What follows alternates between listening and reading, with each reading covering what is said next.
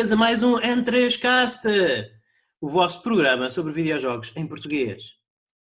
Eu sou o vosso anfitrião do costume, Luís Magalhães, e comigo estão Daniel Costa. Estou cá, pessoal. Eu...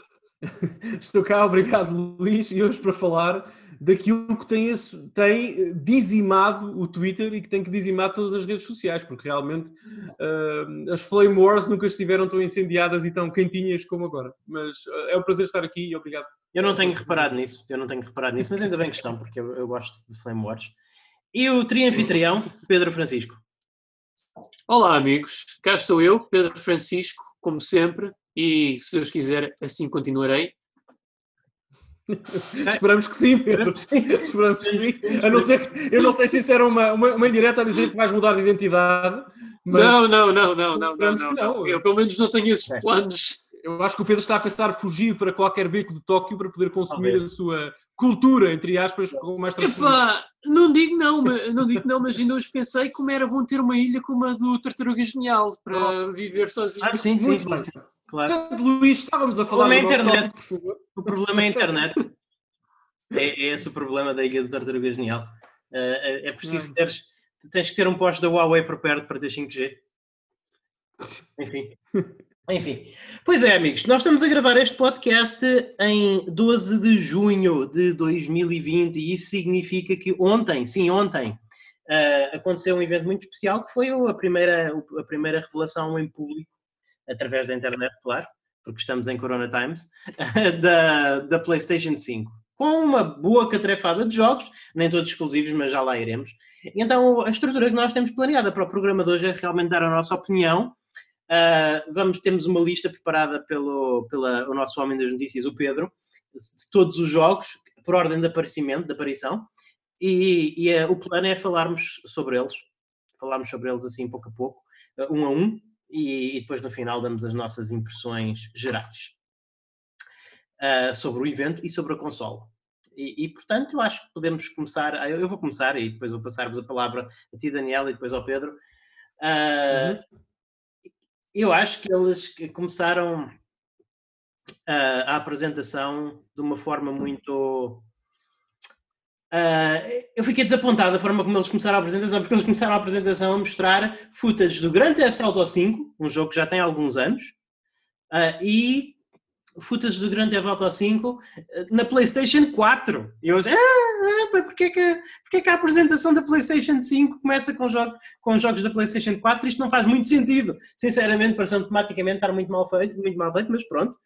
Grand Theft Auto nós queremos, quer não, é, é, um, é um jogo de renome, e é realmente um, uma oferta semi-impressionante o facto da versão remasterizada para a nova geração, a geração que aí vem, uh, será dada aos donos de, do PlayStation Plus da PlayStation 5, na PlayStation 5, uh, eh, já no princípio do próximo ano. Ou seja, a mensagem aqui é que sim, se vocês comprarem uma PlayStation 5 este Natal e aderirem ao PlayStation Plus, o que é um grande I, vocês vão ter um dos jogos mais populares dos últimos anos, em versão remasterizada e expandida, uh, gratuita em janeiro, penso eu.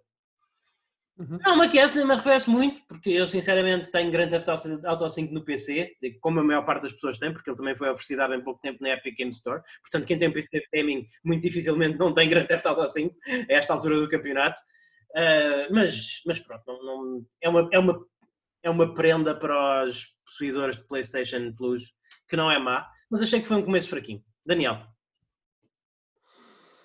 Epá, eu sinceramente, eu, eu, quase adormeci no início. No fim estava bem acordado, já lá vamos. Sim. Mas realmente, eh, perdoem-me os meus amigos e, e, companheiros aqui de comentário e também quem nos ouve, mas GTA para mim diz-me muito pouco. Eu tenho o GTA V, curiosamente a versão Xbox One. Uh, joguei, joguei quase todos os GTA 3D Uhum. não, não, é, não, é, não é para mim. Uh, vivo bem com isso. Agora, não podemos... São catitas, Daniel. São catitas. Sim, sim, não tenho nada contra, não, não, não, é, é uma questão de preferência só, não, de gosto sim, não, mas pessoal, eu, não, não, certamente não testaste o jogo, é tipo, um, é tipo não, um McDonald's, não, não é alta cozinha, mas come-se. Exatamente, é isso mesmo, é, é, é, isso mesmo. Agora, eh, não podemos, e certamente tu não estavas a tentar fazer isso, Luís, mas não podemos descartar a importância cultural e, de, e na indústria que o GTA 5 especificamente tem, porque realmente Sim. é um jogo que rapidamente aparece nas tabelas dos jogos mais vendidos nos mais diversos países, em 2020 ainda, e de facto, todo o respeito pelo trabalho da Rockstar e, e a Sony, eles são muita coisa, mas parvos não são. Uh, e realmente há uma razão por terem colocado este jogo a liderar a conferência, dizendo: Ei, o, claro. potencialmente o jogo mais popular dos últimos, da última década, com exceção talvez do Fortnite, mas o, jogo mais popular da última década está aqui para vocês day one. Portanto, isso é uma mensagem clara de continuidade. E, a importância de, se vocês subscrevem ao nosso serviço online, vocês têm este jogo, vocês vão receber este jogo. Nós oferecemos, é sempre um, é, um, é sempre um oferecimento, eu, eu, eu, ponho sempre muitas aspas quando falo em, em oferecer jogos que tu recebes efetivamente como parte de uma subscrição paga. Sim, não é oferecer, tu pagas e bem. Uh, mas, sim. Mas, mas, sim, mas, mas realmente é, é, muito interessante, é, um bom, é uma boa mais-valia para as pessoas e não esquecer que é uma coisa que a nós, às três pessoas neste podcast, interessa absolutamente zero, mas não esquecer que o, o Grande Theft Auto 5 tem um, tem um modo online que, que está a viver bem. Ainda há muitas, ah, muitas, muitas centenas de milhares de pessoas a jogar o modo online todos os meses. E, e quem, quem, tem uma subscrição PlayStation Plus normalmente é porque tem algum interesse em jogar jogos online. Portanto, Sim, já sabes a minha postura. Fiquei completamente desinteressado e muito morninho logo no início da apresentação por ter o GTA V a liderá-la. Sim, mas eu, eu estou nisto porque, porque eu estou nos videojogos, como vocês sabem, porque eu gosto de ver pessoas a divertirem-se e yeah. quero que as pessoas se divirtam. Ei, muita gente ficou feliz com esse anúncio. Ótimo, eu fico felicíssimo também. Boa. Yeah. Pedro, as tuas impressões? Eu sou da mesma opinião que o Daniel. Eu acho que é bom porque é há mais gente a jogar Grand Theft Auto 5, mas é, é, não deixa de ser curioso porque é assim. Uh, eu acho que o assunto da retrocompatibilidade da PlayStation 5 é algo que não podemos tocar já neste caso, tendo em conta que foi algo que não foi uh, abordado. Creio que será, virão falar disso nos meses mais tarde. Mas é assim, dado uh, os primeiros statements que o Mike Cerny fez, em que a retrocompatibilidade pelo menos estaria lá com os jogos PS4, pelo menos nos 100 jogos PS4 mais jogados, Sim. Epá, eu não sei porque é que isto precisaria de um porte, muito sinceramente. Eu acho que só a retrocompatibilidade com, com a versão PS4 seria o suficiente, principalmente para quem tem PS Plus. É que até é Agora, que eu tenho... oh Pedro, não, só é... muito rapidamente, até para... é que até é mais grave que isto que o Pedro está a dizer. É que eu até hoje tive uma, uma discussão com uma pessoa no Twitter sobre isso e a minha postura não muda e vão ouvi-la repetidamente ao longo do nosso podcast de hoje, agora, Sim. e digo-vos a, a vós, os dois, Luís e Pedro, é para mim, neste momento, a retrocompatibilidade da, da PS5 é um não tema e não existe. Não, mas, não, mas, mas, vamos, então, mas vamos então entrar nesse tema para depois não estarmos a, a, a, a claro. dizer isto a todos os jogos. É assim, uhum. eu acho que há, tem um. há, há uma lei, eu, eu, trabalho em marketing bastante, há, há uma lei do marketing que diz que quando quando uma indústria é uma corrida de dois ou três cavalos, uma das coisas mais eficientes que se pode fazer é, é, fazer o oposto de um dos líderes. E eu acho que a Sony tomou uma decisão consciente de, de dizer a Xbox já tem a mensagem, já, a, a, a, Xbox já ganhou a guerra das mensagens no que, torna, no que, no que toca à retrocompatibilidade. E então a nossa máquina vai colocar-se como, e o, o, eles na apresentação, o, o, Head of Sony Studios, que, que eu não me lembro do nome do senhor agora, fez questão de frisar isso mesmo. O Jim a PlayStation, a PlayStation 5 é uma consola de transição. Vocês vão sentir que esta geração é radicalmente diferente da anterior. Ele disse. Eu respeito isso. Ele disse isso. Então, mas é isso que eu estou a dizer. Ele disse isso. Então, essa, é, é, é, então nós já, já, temos aqui um, um, posicionamento extremamente diferente. Eu acho que isso é extremamente saudável.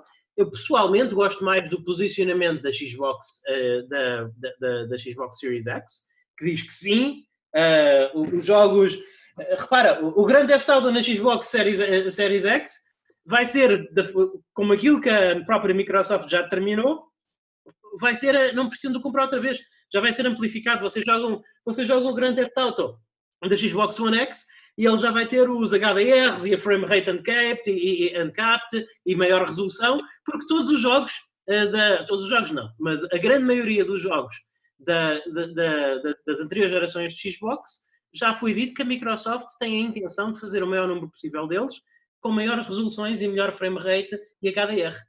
Portanto, qualquer jogo, eh, quase, quase, qualquer, quase qualquer jogo de Xbox, uh, da Xbox antigas a correr numa Series X, vai ser automaticamente o que aqui a Sony disse que o Grande Theft Auto seria, expandido e com melhoramentos. Portanto, a partir daí. Sim, é, aliás, é, peço desculpa não ver, é, é isso também um ponto-chave que eu queria pegar, que eles disseram, o expandido e com melhoramentos. Eu recordo, pelo menos que alegadamente, o Grand Theft Auto 5 era para ter tido pelo menos uma, se não duas expansões single player.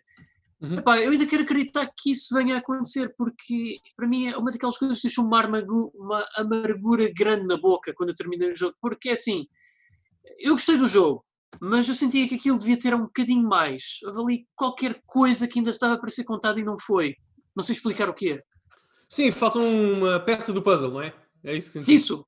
Isso. Não, mas, ó, Luís, é, Luís e Pedro, repara, é exatamente o que o Luís acabou de dizer. Ó, Luís, eu acho que tu acabaste de concordar em absoluto com o que eu disse. Portanto, como a, a Sony escolheu não tornar a retrocompatibilidade um tema da apresentação, eu, como analista, comentador e, e, consumidor, não vou, ou seja, vou assumir que este é um não tema na PS5, ok? Não sei se faz sentido o que eu estou a dizer, mas vou assumir que de facto não só não há pode não haver retrocompatibilidade, como essa é uma área em que a Sony não vai apostar. Portanto, uh, e confesso isso, e, e, a ti Luís, especificamente ao Pedro, porque era ele que estava a liderar esse discurso, há pouco estava a conduzir esse discurso, aliás, que hoje eu gostaria de trazer-vos uma opinião sobre a, a, a postura de retrocompatibilidade da Sony, mas não tenho, porque eles não falaram disso. E tenho muita pena que seja o caso. Muita, muita pena Sim. E uma coisa que motiva essa pena que eu tenho tem a ver com o design da consola, mas já, já falamos sobre mas, isso. Mas eu acho que a tua. Eu, eu acho que eles têm uma postura. A postura é isto, não interessa muito para nós, pessoal, nós vamos fazer o mínimo possível. Acho que é essa a postura deles. Ok, eu fico com muita pena que seja essa a postura, eh, porque acho que a PS5, ainda por cima, é a quinta. Os números importam, o marketing para, para todos nós. Uh, o, ano, mesmo, o ano passado, por exemplo, a Sony lançou um vídeo apresentando as consolas antigas da 1 à 4, uh, acabando o vídeo com, diz, dizendo qualquer coisa, uh, vemos para o ano, uma coisa desse género, a fazer um tease claro para a PS5. É pá, uh, eu acho que a retrocompatibilidade, e peço, e peço desculpa ah, aos nossos ouvintes que não dão grande importância a isto, respeito, claro, é só a minha abordagem, importa. Importa. a postura da Microsoft é a que eu prefiro, claro, essa preferência aqui. Um, e tenho muita pena porque, lá está, eu prefiro a postura e a abordagem da Microsoft com a Series X, como o Luís disse, mas acho que o catálogo histórico da Sony, até para o, exclusivamente Sim. para o meu gosto pessoal, é muito mais rico, não é?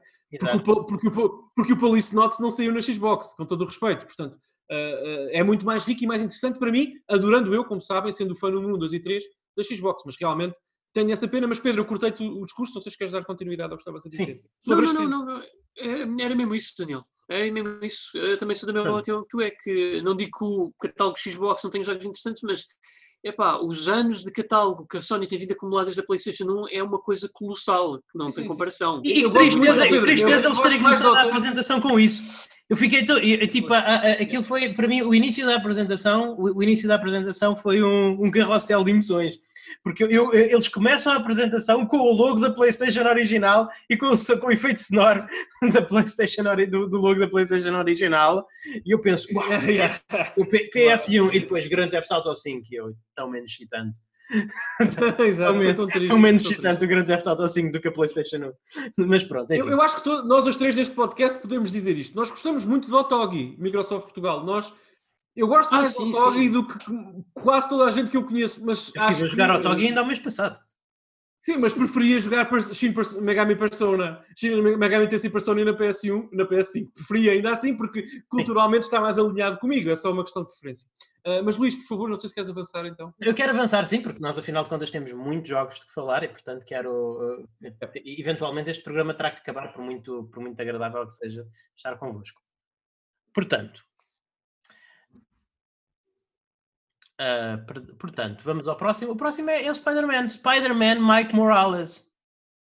Miles Morales. Miles Morales. Isso foi uma grande Spider Foi uma grande Spider Spider-Man negro. Negro quer dizer latino? Alguma coisa? Não sei. Latino. É, mas é um latino bem escurinho, não é latino como nós, Daniel. Não, não, é, ele é. Uh, uh, eu não conheço, perdoe-me, eu não, não, não, eu não estou a tentar discriminar, eu simplesmente não conheço nada do Lord Spider-Man. Não, não, não, não. No, no, lore ele é filho, portanto, de uma pessoa negra e uma hispânica, salvo erro, peço desculpa okay. se, estiver enganado. Exatamente, é exatamente. Eu, eu, tenho a minha, eu tenho a teoria que o evento foi adiado só para isto. O evento foi, o, evento foi adiado. Eu tenho a, minha teoria é que a Sony ficou bolas, Black Lives Matter, ah, ah, ah, precisamos, precisamos de um trailer com uma personagem de cor. Malta, quem, quem é que está aí a trabalhar num jogo? Insomniac, Insomniac, vá, tem uma semana para fazer um trailer, mexam-se. Mas já agora, Luís, toda a apresentação foi polvilhada com muitas personagens femininas e negras e todas elas muito fortes, ou a maioria, e já agora, Sim. Epá, não é que uma personagem, por pertencer a um grupo racial diferente do meu, a um género diferente do meu, do meu, por exemplo, como, como, como, espectador, seja só por isso mais interessante, mas é interessante ver a indústria aceitar e, e avançar Sim, no tempo. E eu quero parabenizar os gamers, aliás, porque a, a, quem, quem, quem se guiar pelo jornalismo dos videojogos típico a, acha, que, acha que os gamers são, no geral, um, um bando de misoginistas racistas. E, e, a verdade. Não é verdade, o que não é verdade. O que não, é, verdade. não é precisamente a verdade é, é, que depois de uma apresentação em que nós tivemos uh, dois, penso, eu penso na apresentação inteira, nós tivemos dois homens brancos e, e ninguém reclamou. Não houve uma única, eu não vi no Twitter uma única voz a levantar-se em reclamação por causa disto. Não, não, e mais que os artistas, a arte reflete isso. Portanto, parabéns, Sónia. Sem dúvida. Mas por favor, Pedro, não sei se queres dar a tua opinião ou tu, Luís, começar dizendo. Não, eu só quero dizer que é assim: é, foi um trailer, um trailer sem, sem jogabilidade. Entretanto, foi revelado que isto não vai ser um. Eh, que, que, que este não vai ser um, um jogo grande, vai, vai estar um bocadinho assim como vai, vai estar um bocadinho assim como o Second Son uh, New Light estava para o Second Son do original, não é? Sim. Ou seja, é uma espécie de uma expansão standalone que aparentemente vai incluir o jogo todo, lá está, expandido e com melhoramentos para a PlayStation 5. É, um, é um bocadinho estranho o é. deles, é muito confuso. Sim, é, sim. é, é, mas, mas basicamente o que é que Imagina, eu não sei quantas horas, porque eu ainda eu não acabei o Spider-Man, mas imagino que o Spider-Man seja um jogo assim uh, carnudo, tem que é, Daniel? Uns é, 20, 40 é. horas? Uh, depende do que quiseres fazer, mas eu, platinei, eu platinei esse jogo e sim, sim. Pronto, aquilo pelo que eu ouço dizer, isto deve ser, lá está, isso era o Infamous Second Son, e depois tinhas o Infamous Sim. New Light, que era uma experiência tipo de umas 6, 8 horas, portanto acredito que seja mais ou menos isso. É, seja... É, como o Uncharted Lost Legacy, por exemplo, exatamente. é mais pequeno que o Uncharted 4, é standalone. Enfim. Exatamente, exatamente. E, e eu, lá está, eu acho que isto foi colocado, isto foi colocado estrategicamente como o, como o primeiro jogo PlayStation 5, acho que não foi por acaso, acho que tem a ver com o momento que nós vivemos. Tá? E que isto, isto não seria a cabeça de lista. Tiramos o Grand Theft Auto, porque o Grand Theft Auto só foi mostrada jogo a correr na PlayStation 4. Eu, eu, isto foi a cabeça de lista, foi só por causa do momento que nós vivemos no tempo e nada mais. Oh Luís, eu não sei. Eh, até por uma razão, e isso é uma crítica que eu faço ao line-up que a Sony apresentou. Não tanto a qualidade dos jogos, nem dos próprios trailers, com muita gameplay, felizmente, que foram apresentados aqui, mas porque este uh, Spider-Man Miles Morales acaba por ser um dos muito poucos, e Pedro, tu tens a lista à frente, corrige-me se estiver enganado, mas um dos muito poucos títulos que foram confirmados para o lançamento da consola, portanto, para Holiday de 2020, portanto, eventualmente novembro, dezembro de 2020. E esse, esse foi um dos grandes problemas da apresentação. De facto, a PS5 promete ser uma plataforma superlativa e importante na indústria e que vai, de facto, deixar aqui uma marca. Já temos algumas indicações disso. Uh, mas o line-up de lançamento parece muito magrinho. Uh, e eu, na qualidade de camarada mais carnudo e mais rechonchudo, sinto-me um, sinto um bocadinho perdido, porque de facto. Uh, porque de facto eu não sei o que é que vou jogar de jogos, pelo menos no que a jogos exclusivos diz respeito, não sei o que é que vou jogar no lançamento da PS5. Palavra nova. Daniel, mas, mas este mais. Permite-me interromper, mas eu estou um bocado farto de ouvir claro. argumento a todos os lançamentos de console. Ah, não, não só tu, não estou farto do teu argumento, não, não estou farto de ti, atenção. Mas estou farto de ouvir esse Nós não temos uma consola com um line-up de lançamento carnudo desde a Xbox original, que veio com o Halo. E é isso. E, e antes disso, talvez. Desde, talvez, e antes disso, talvez, desde a. A Dreamcast, Luís, a Dreamcast. A Dreamcast teve um bom lançamento. Mas há quantos anos é que isso foi, Daniel? Isso já não se faz. Isso já não se Game faz. Game Boy Advance também. É, coisa... ah, é pá, PlayStation 2. A PlayStation 2 uh, é? A PS2 não foi assim nada de. Teve jogos que nós. Teve um jogo ou dois que nós gostamos, mas não foi nada de especial. Ah, pois, eu, eu garanto, eu, estava, a pensar no lançamento. Morales bate qualquer coisa que, que, que tivesse da PlayStation 2. Mas, oh, oh, Luís, está bem, mas por exemplo, a Switch teve um bom lançamento, mais ou menos equilibrado. Quer dizer, houve. É, é verdade, mas. mas, Epá, uh, mas mas são raridades. É, são, é muito mais comum.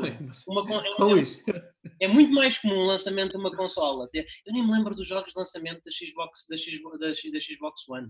É, é completamente Os Horizon of Rome, yeah. o Rising 3. Yeah. Não foi assim tão mal. Uh, hum, yeah. Oh, oh, oh, That's it. Repara, eu respeito o que o Luís está, o que o Luís está a dizer. E lamento, Luís, que tomasse, que tomasse este argumento, mas deixa-me só dizer o seguinte: quer dizer tu não podes esperar que eu tenha as mesmas, as mesmas expectativas para o line-up de lançamento de uma plataforma que vai ser caríssima, vai ser lançada no ano de maior crise dos últimos 100 anos uh, e tudo mais. Uh, não podes que eu queira comparar esse contexto com o contexto de lançamento da Neo Geo. Quer dizer, não, não é igual. Quer dizer, claro que historicamente tens razão, sobretudo para plataformas da Sony, tens razão. Os lançamentos costumam ser parcos em qualidade no que a jogos diz respeito. É verdade. Mas depois, está bem, mas especialmente por isso é que eu posso, como potencial consumidor, pedir um bocadinho mais, não é? Ah, se, por exemplo, a, a, a, a apresentação tivesse terminado com uma data de lançamento para o Horizon uh, Forbidden uh, West um, para, para lançar com a consola no fim do ano, como Breath of the Wild saiu com a Switch em 2017, epá, aí era outra coisa. Agora, de facto, este lançamento a, figura. Não acho impossível, não, não acho impossível Daniel. Não, não acho Não, acho que não. Mas, em princípio será para o ano. Não... Acho, acho, difícil, mas não, acho difícil, mas não acho impossível. Eu acho que eles não se quiseram comprometer é com uma claro, claro, claro. de lançamento. Eles não disseram que Horizon Forbidden West é 2021. Repara. Não, não, não, não, mas em princípio não será. Não, não se quiseram eles não se quiseram comprometer. Acho que é mais. Não, não, se... Porque imagina, este ano, imagina que eles diziam que era imagina que eles diziam que era 2020 e depois a equipa precisava de mais 3 meses. Que aí que Eu percebo, eu percebo, eu percebo. Mas lá está, Luís.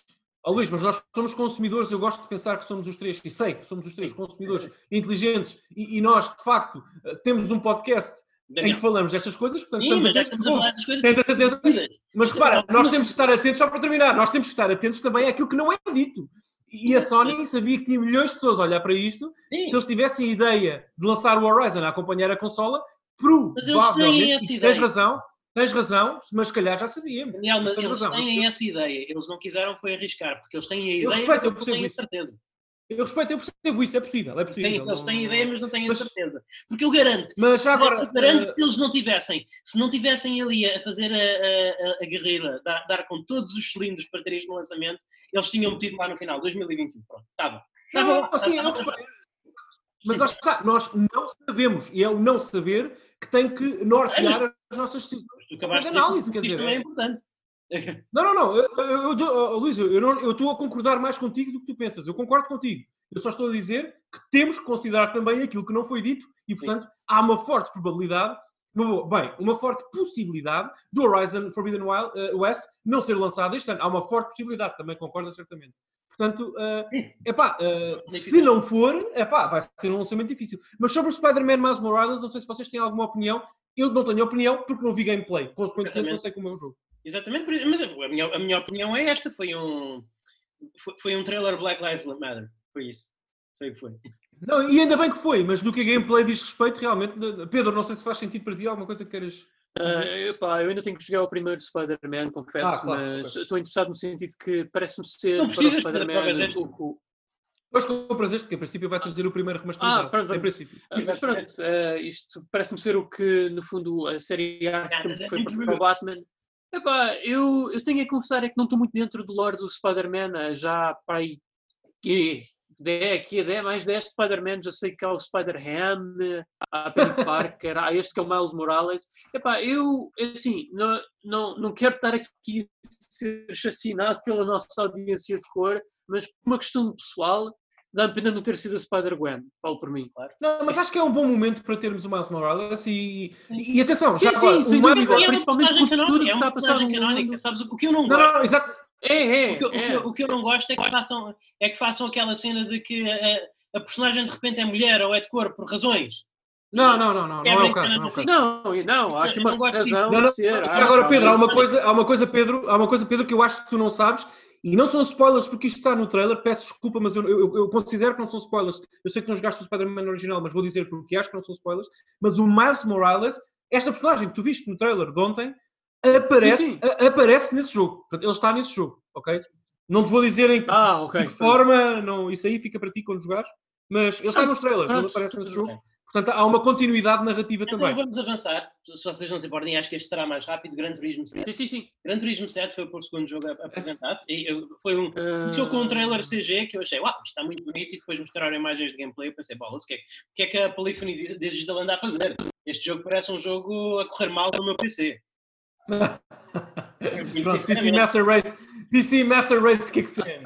Parece um jogo. Epá, eu, eu tenho eu tenho muitas saudades de quando, quando a Sony anunciava a PS1 ou a PS2 juntamente com ela, ou a PSP anunciava um jogo do Ridge Racer.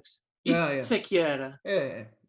Eu acho que é justo dizer que nós os três somos mais fãs de jogos de corridas arcade do que simulação, simulações. Sim, sim, Mas, sem epá, dúvida. É para Life Digital, Pedro. Não sei o que é que vai acontecer epá, pode ser sempre um jogo glorioso para se olhar. Eu tenho o Gran Turismo, Sport, por exemplo, da PS4, admiro a, a, a dedicação daquela equipa da Polyphony ao jogo. Os updates são constantes, o conteúdo é tudo gratuito que chega, uh, há uma paixão por Mas é isso que me assusta, Daniel. um dos menus que eu vi logo aqui nesta yeah. apresentação tinha um ar tão de smart device yeah, yeah, que eu estou com medo que eles se metam lá com microtransações. É um live service, é, provavelmente vai ser um live service. Provavelmente não sabemos, atenção, audiência, não, não sei, não sei. Esta geração é, é, nesta, durante esta geração houve uma grande revolta contra as microtransações e nós agora, felizmente, já nós vemos em jogos. Mas elas estão lá, elas estão lá, Luís. Quase, quase, nenhum, quase jogos, quase nenhum. Jogos quase nenhum. É, e, é, e quase tudo estético. Quase tudo estético neste momento. Não, não, mas eu acho que o que o Pedro estava a dizer não era nesse sentido, desculpa Luís, não era, Pedro, corrija-me se estiver enganado, mas se calhar não era nesse sentido, não era no sentido de teres que pagar, é no sentido de o jogo que recebes no lançamento vai ser uma experiência um bocadinho parca e incomparável com aquilo que vais ter um ano após o ah, lançamento, ah, mesmo, mesmo que seja gratuito. Portanto, mas atenção, é, é, o Gran Turismo dizer, tem esse... Convém dizer, é importante este jogo ter estado nesta apresentação, porque este jogo não nos diz quase nada a nós, mas claro. há muita gente que compra uma Playstation para este jogo. Com certeza, com certeza, com certeza. Sim. E é um excelente jogo. Já agora, deixa-me dizer isto, Luís, a toda a gente que nos ouve, isto não é para, não é para vós, não é para o Luís nem para o Pedro. Para, para, a nossa audiência, genericamente falando, e eu não estou aqui a pregar ideias, eu só partilho ideias com as pessoas, tenho as minhas, cada uma tem as suas. Mas deixa-me dizer uma coisa que eu gostaria que premiasse um bocadinho as nossas discussões, discussões que, se houver saúde e se, e se a vida permitir, vamos continuar a ter durante muito tempo aqui no Esquece, e também com a audiência. Uh, deixem-me dizer-te uma coisa que pode chocar muito não há problema nenhum em nós não gostarmos de tudo. Sim, eu concordo. É ok não gostarmos de tudo. Ah, eu não tenho, eu, eu por não gostar de grande turismo, por, por a sério não me dizer nada, Sim. eu não tenho nada contra o grande turismo. Eu respeito a admiração e o fanatismo, que, até fanatismo saudável, ah, que, que, essa série gera no mundo e, como o Luís disse, vai vender muitas consolas e isso é ótimo. Um dos meus melhores amigos, melhores amigos adora Grande Turismo e eu adoro a ele. Portanto, Sim. não há problema nenhum. Nós temos que cada vez mais, e sobretudo nesta geração, que já, que já se deixa adivinhar que vai ser uma geração muito combativa e mais cerrada do que a anterior, uh, nós temos que cada vez mais aprender, sem querer pregar ideias, só estou a partilhar, repito, temos cada vez mais aprender a viver com o facto de nós não podermos gostar de tudo. Nem toda a gente gosta de tudo. E, e os, nem todos os jogos têm que ser para nós. Uh, e muitos dos jogos desta, desta apresentação não foram para mim, particularmente, mas não há problema nenhum. Mas, nenhum. atenção, Daniel, eu não, eu, não, eu não quero estar aqui a ser passivo, pacifista em excesso, porque uh, eu concordo que nós. E, e, os, todos os jogos. E eu, disse isto há pouco tempo numa discussão que nós tivemos no Twitter com uma outra pessoa, uma pessoa, já não sei quem é que foi, uh, que nem todos os jogos têm de ser para toda a gente. E, e sem dúvida. Agora, uh, eu posso fazer um juízo de valor em relação ao Gran Turismo 7. admitindo que não é o tipo de jogo que eu gosto, eu posso ver o Gran Turismo 7 a correr e, e posso, por exemplo, comparar isso com um, um, um jogo, um racer, um jogo de simulação a correr na, na, na, Xbox Series X e posso dizer, epá, a equipa do Gran Turismo tem, tem, tem que se esforçar um bocadinho mais. Claro que sim, claro que sim, claro que sim. Não, mas, Luís, eu nem percebo porque é que estás a dar esse exemplo, porque não foi nada disso. Eu, eu, eu, concordo contigo, concordo contigo. Só que isso não tem nada a ver com o que eu disse anteriormente, se permites dizer, porque não. eu concordo contigo. E esse é exatamente o meu ponto. Tu, eu quero ver, eu quero, eu quero ver as pessoas exaltadas, eu quero ver as, as pessoas exaltadas a, a degladiar-se se a PlayStation 5 é melhor que a Xbox Series X. Eu tenho saudades disso. Eu tenho saudades disso, porque esta relação, é, é, esta, esta última geração, em termos de guerras geracionais, foi uma geração tão castrada muito sinceramente, a, a, a Microsoft basicamente, a, a, Microsoft morreu no primeiro ano e deixou-se ficar deitada. não, não se passou nada. A, Nintendo continua no, seu, continua no seu cantinho a fazer os seus excelentes jogos e a Sony ficou no cantinho dela a fazer os seus excelentes jogos e raramente se encontraram. E, e eu, tenho, eu tenho saudades de ver uh, aquelas. Eu tenho saudades de ver estas batalhas entre consolas e entre os fãs das consolas. Portanto, eu quero que isso aconteça. Portanto, já agora, para os nossos ouvintes menos atentos, importa dizer que o Luís é basicamente o Joker do Dark Knight, ok? Portanto, só para uh, confirmar aqui essa ideia. Uh, muito bem, Luís, vamos ver o mundo, a, assistir o mundo a arder e talvez passar para o próximo jogo, porque Pedro não sei se eu, eu, eu sou a favor, eu não gosto de futebol, mas eu gosto de clubismo. Eu, eu, sou a favor de eu sou a favor de conflitos não, violentos, sem estragar sem destruir, sem destruir propriedade, sem destruir propriedade, por favor, mas há, pouca, ah. há poucas coisas que me entretenham mais do que uma boa flame war na internet. Sim, mas uh, Luís, agora, se me permite, estou ligeiramente mais sério. Eu acho que para esta geração temos que estar preparados para isso acontecer, mas temos que ser conscientes temos que dizer, eu estou a dizer o que tu tens que fazer, eu tenho que ser, eu acho que tenho que ser, tu fazes o que quiseres, claro, Sim. mas eu, na minha, para a minha postura, acho que é, é importante ser um bocadinho mediador de, de, de opiniões também. E, e, tentar fazer aquilo, eu vou ter que continuar a tentar fazer aquilo que tentei fazer estes, estes últimos dias no Twitter, que é chamar a atenção das pessoas Sim. e dizer às pessoas que nós estamos provavelmente no pior ano da civilização humana dos últimos 70, certamente dos últimos 70, uh, que o mundo está a ruir à nossa volta e que isso tem que oferecer-nos pelo menos perspectiva. E a perspectiva é que somos muito privilegiados, pelo menos no momento a, a, quando da gravação deste programa, temos saúde, temos a boa fortuna de poder consumir a arte que gostamos e estamos a, estamos a passar, é uma, só uma opinião, provavelmente a segunda geração dourada da história dos, dos videojogos. Uh, e temos que, que, que, agradecer, não no sentido quase religioso da coisa, hum. mas ter consciência de que essa é uma realidade e que o facto de nós termos uma Xbox Series X com a carne toda no assador e uma PS5 com a carne toda no assador e termos a boa fortuna de estar cá para falar sobre isso é um privilégio. Isso é tudo muito bonito, Daniel, mas eu quero ver malta instalada no Não, mas é verdade. Ok, pronto, então vamos ver malta instalada no Twitter. Pronto, Exatamente, okay. é isso. É isso. okay, mas, uh, mas atenção, atenção, tu sabes o que eu estou a dizer, Luís? Uma coisa, só uma coisa, uma coisa é uma flame warzinha descomplexada e divertida, outra coisa são atitudes hiper tóxicas que eu tenho assistido e tu também leste, uhum. absolutamente desajustadas e sem qualquer apego à realidade. Isso é outra coisa. E eu dirijo-me sobretudo a, esse, a, essa fatia eh, do público. Claro que uma, uma disputa agradável, uh, uh, saudável, de uma pessoa defendendo uma máquina e outra defendendo outra, se quiser eu também vou lá para o meio, quando a SEGA lançar a próxima consola. Não há Ah, sim, eu Enfim, também vou lá estar. Vou lá. Vamos todos defender a, vamos todos defender a Game Gear. jogos, malta, senão hoje não saímos daqui. Uh, desculpa, menos comentário geral e mais comentários sobre os jogos. Ratchet Clank Rift Apart foi o primeiro jogo que eu gostei realmente. Acho que é um jogo belíssimo. Não, não, não acho que seja é um, um, jogo de. É assim, vejamos, não acho que seja consideravelmente melhor do que o da PlayStation 4, que também já era belíssimo. Parecia, é aquele jogo que parece um desenho animado de Pixar. É, eu sei que é um, é um lugar comum dizer isso, mas esse é realmente verdadeiro.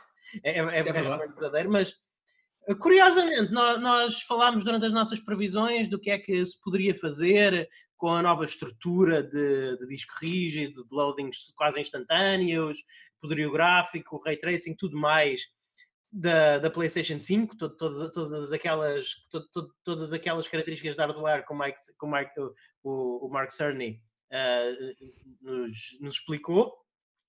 E de todos estes jogos, o Ratchet Clank, o quem diria que é o Ratchet Clank o único a exibir qualquer coisa que parece realmente uh, alinhar-se com essas expectativas? Pois, eu queria ouvir o Pedro. Pedro, já não falas há alguns minutos, por favor. Uh, eu gosto imenso desta série, acho que é das poucas séries ocidentais da Sony que eu de facto adoro. É um excelente misto entre o shooter, uh, shooter na terceira pessoa e plataformas. Epá, e realmente é como o Carlos falou aqui, tu aqui vistes tudo, desde os efeitos de partículas até ao ray tracing, nomeadamente nas reflexões do chão e afins, e claro o uso do SSD para transitar de uma dimensão para outra instantaneamente. Epá, eu acho que realmente foi o jogo que apresentou melhor essas, ou melhor, representou melhor essas funcionalidades da PlayStation 5. E está com um ótimo aspecto para o que presumidamente virá a ser um jogo de primeira geração de PlayStation 5. Portanto, se a primeira geração vai ter este aspecto, eu nem consigo imaginar o que é que os, último, os últimos anos da PlayStation 5 serão em termos de aspecto e utilização do hardware. Uhum. É, eu concordo com tudo o que tu disseste, não quero, não quero perder muito mais tempo no Ratchet. É o Ratchet, é. agora com o poder da PS5 e sobretudo espantou-me aquilo que o Pedro disse, que foi a, a, a, a arquitetura hiper veloz, claramente.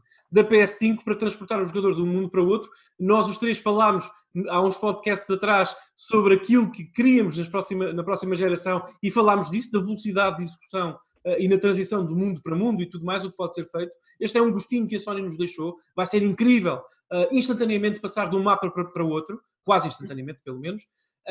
Mas eu queria só sublinhar uma coisa. Portanto, sobre o Ratchet, é isto que eu tenho a dizer. Fiquei espantado com essa tecnologia, do ponto de vista técnico. Quero jogá-lo primeiro, parece fixe. Uh, mas quero dizer uma coisa.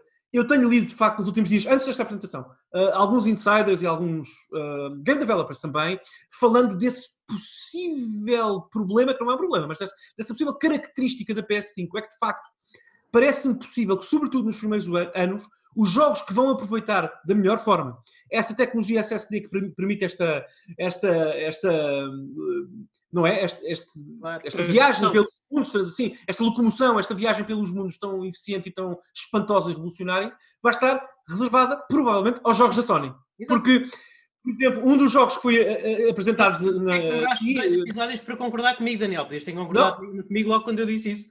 Eu disse isso, eu, mas já lá vou. Calma aí. Uh, isto tem, prós e contras. Contras. Resident Evil 8 vai ter esta tecnologia e vai aproveitá-la ao máximo? Provavelmente não, porque também vai sair para PC e, e Xbox. Uh, foi isso, mas foi isso que eu mas, disse. calma, calma, calma. Calma. Mas, outro jogo que foi apresentado, o, remake do Demon's Souls, provavelmente vai. E portanto, aquilo que eu também disse provavelmente acontecerá se, se, se, se, se a Sony foi suficientemente sagaz para chegar aí, porque de facto, Luís, confesso e dou-te aqui o batom da razão, com todo o gosto Uh, mas continuo a defender aquilo, aquilo que eu disse há uns podcasts atrás. De facto, se for bem aproveitada, esta tecnologia tem uh, o potencial para revolucionar até os jogos que nós mais gostamos, uh, como Dark Souls. E eu espero ver isso no Demon Souls. Sobre o Ratchet, nada a acrescentar, uh, quero jogá-lo. Ok. A seguir nós, teve, nós tivemos o Project Atia, da Square Enix, que é mais um jogo de... É, é, é, é basicamente é um novo Agnes Philosophy é, é um daqueles trailers muito bonitos que a Square Enix faz com o Lightning Engine e depois nunca, nunca, nunca se cria um jogo nenhum. Neste aqui há um bocadinho mais de possibilidade, porque havia, algumas, havia alguns segundos do trailer em que realmente parecia ser gameplay, em que parecia que havia uma UI, parecia que essa personagem mexesse na terceira pessoa, mas eu acredito quando vir. Eu, eu acho que todos os projetos com Lightning Engine estão, uh, estão condenados, fadados, à, fadados ao cancelamento. A Square Enix vai tentar fazer, ver se daqui sai um jogo durante um ano e depois vão, vão decidir que não têm tempo para isto, que o que eles precisam mesmo é de fazer outra expansão para o Final Fantasy XIV e, e trabalhar no e, e, ver se o, se o Final Fantasy VII Remake Parte 2 sai ainda em 2022. Portanto, Opa, eu, eu só devo dizer é que a Sony, a Sony não, peço desculpa, a Square tem que perder esta mania de se pôr em arrebentar dinheiro, não, é arrebentar dinheiro, é arrebentar fontes e fontes de dinheiro em novos motores de jogo que depois, pois, exato, e recursos que sabemos que não vão dar devido uso. Eh, não se esqueçam que o Final Fantasy, tanto Final Fantasy XIV como o Kingdom Hearts começaram com, ainda me lembro daquele célebre motor de jogo, o Fábula sim. Nova Crystalis, ou lá como se chamava, Crystal Tools, sim. ou whatever. Era, era. Depois viram que não era viável o suficiente, principalmente para portar para outros sistemas, e tiveram que começar tudo desde o início com o Unreal Engine. Opa, é assim, eu sei que quem é basicamente detentor do seu próprio motor de jogo é mestre do mesmo hum. e acaba por pagar menos royalties à, à Epic, eu suponho. Mas eu acho que nos dias de hoje de development AAA isso já não compensa novos motores de jogo. Mas Pedro, não podes, compensa. eu peço e, desculpa, e... mas podes, podes explicar-me tu e o Luís, porque eu sinceramente estou um bocadinho perdido na discussão. Não, não, não. Eh, eh, podes explicar-me porque é que vocês acham que este motor específico para este jogo específico, nesta altura, não é, não é viável? Ah, não é viável. Porquê? Daniel, eles não acharam um jogo com este, todas as vezes que eles tentaram entrar, entregar um jogo com este motor, este motor não tem um único jogo lançado. Eles andam a tentar lançar jogos com este motor desde o princípio da PlayStation 4 e acabam sempre por trocar para o Unreal Engine ou por cancelar o jogo. Então, mas já há, precedente, já, já há um precedente portanto pode haver outro jogo. Não sei, eu só estou aqui a tentar perceber a vossa ideia, mas, mas pronto. É assim, mas é assim, eh, eu agora também não querendo desviar da pergunta, sim, Daniel. Sim, sim, sim. Não quer dizer que fazer novos motores de jogo seja, e proprietários seja necessariamente mau. Eu acho é que a Square não sabe. A, a Capcom não, concorda não, contigo, Pedro. A Capcom Pois, porque a Capcom soube desenvolver um, sim, sim, sim. soube como dar-lhe uso. A Square não. Okay. É, eles, nas boas palavras de Luís Carlos, e já vem com uma coisa que ele disse há tempos, antes de ele terem antes deles terem a de localizar os jogos, é que a Square é feita de trabalhadores incompetentes. sim, Eles sim. fazem muita coisa bem, mas não sabem de fazer com estrutura é. e com organização. É, é, uma equipa de magos e não de arquitetos, não é? Exatamente. Square Enix, Square Enix é, é, é, fantástica uh, no departamento de ideias e é muito má no departamento de execução. Aliás, a, a história do Final Fantasy XV é essa. Final Fantasy XV é um jogo com ideias fenomenais. A execução, hum, o problema é esse. Exatamente. ok, obrigado. Não, desculpa, eu não, eu, não epá, eu, eu tenho fé que, que, porque eu acho que é importante para a Square ter um motor como, por exemplo, a, a Capcom tem. É importante conseguir ter esse motor standardizado para os projetos que possam ter no futuro, sobretudo para uma geração que vai ser muito exigente do ponto de vista técnico e, e gráfico, da computação gráfica. Vamos ver. Sobre o jogo, peço desculpa por ser that guy, uh, aos meus colegas e também à audiência, não tenho opinião, não há gameplay, não sei o que é. Não, não, é como eu. É. tiveste um bocadinho, tiveste alguns segundos de gameplay. Opa, tive... Nem uma... glimpse, glimpse. Exato, foi quase uma... Caça os olhos não via, quer dizer, não, não, não tenho aqui... Não consigo ter uma opinião, acho. Não, tu tens, Luís, por favor, tens a opinião, diz. Oi? Não. Parecia um. Ah, não. Parecia. É um jogo. Se vier a ser um jogo, será um jogo na terceira pessoa, eh, em, que se controla uma rapariga que parece ter uns poderes eh, assim um bocadinho catitas e tal. Não sei se. Se for, se for, um, se for um jogo verdadeiro, o que eu vi no trailer é suficiente para eu, para eu comprar. Uh, a mas... sério? A sério? Hum, tinha, a assim, sério? tinha assim uns vibes é tipo. Tinha assim uns vibes tipo Heavenly Swords, tinha, parecia-me um jogo da Ninja Theory. Parecia-me um jogo da Ninja Theory. Mas sem quase sem gameplay é suficiente. Para ficares interessado, claro que é suficiente. Mas é suficiente para comprares? Sim, então. Eu, ok, ok, tu é que sabes. Eu costumo não comprar os jogos da Square Enix. Não, não, eu também. Eu também... Peraí, peraí. Os Carlos, tu compraste o The Quiet Man. Não, não, comprou. Mas The Quiet Man não é bem um jogo da Square Enix. Não, é? não é um jogo feito. Ah, não, não, não, não, não, não, não. Isso não vale, isso não vale. É um jogo da Square é. Ou left... do, Yon, aquilo do Yonji com ilustrações do Yonji Shinkawa. Shinkawa. Já me esqueci left, do left Alive. Left Alive também é da Square. E, eu é que não quero acreditar nisso. Mas é o que é que a Square tá, tem na cabeça? Vamos tipo, continuar. Vamos continuar porque não, bora, temos bora, focados nisto que temos a fazer. A seguir foi. Está aqui um bom podcast, desculpa, Pedro. Está aqui um bom podcast para nós para o futuro. A seguir foi o jogo feito foi o, o jogo que eu acho que foi o jogo do foi o jogo da conferência para o Pedro, foi o Stray da Annapurna Interactive. Que lá está, era um jogo com trailer temático muito bonito. Uh, Percebe-se que a personagem principal vai ser um gato, portanto, realmente é, é, um, ponto, é um ponto a favor.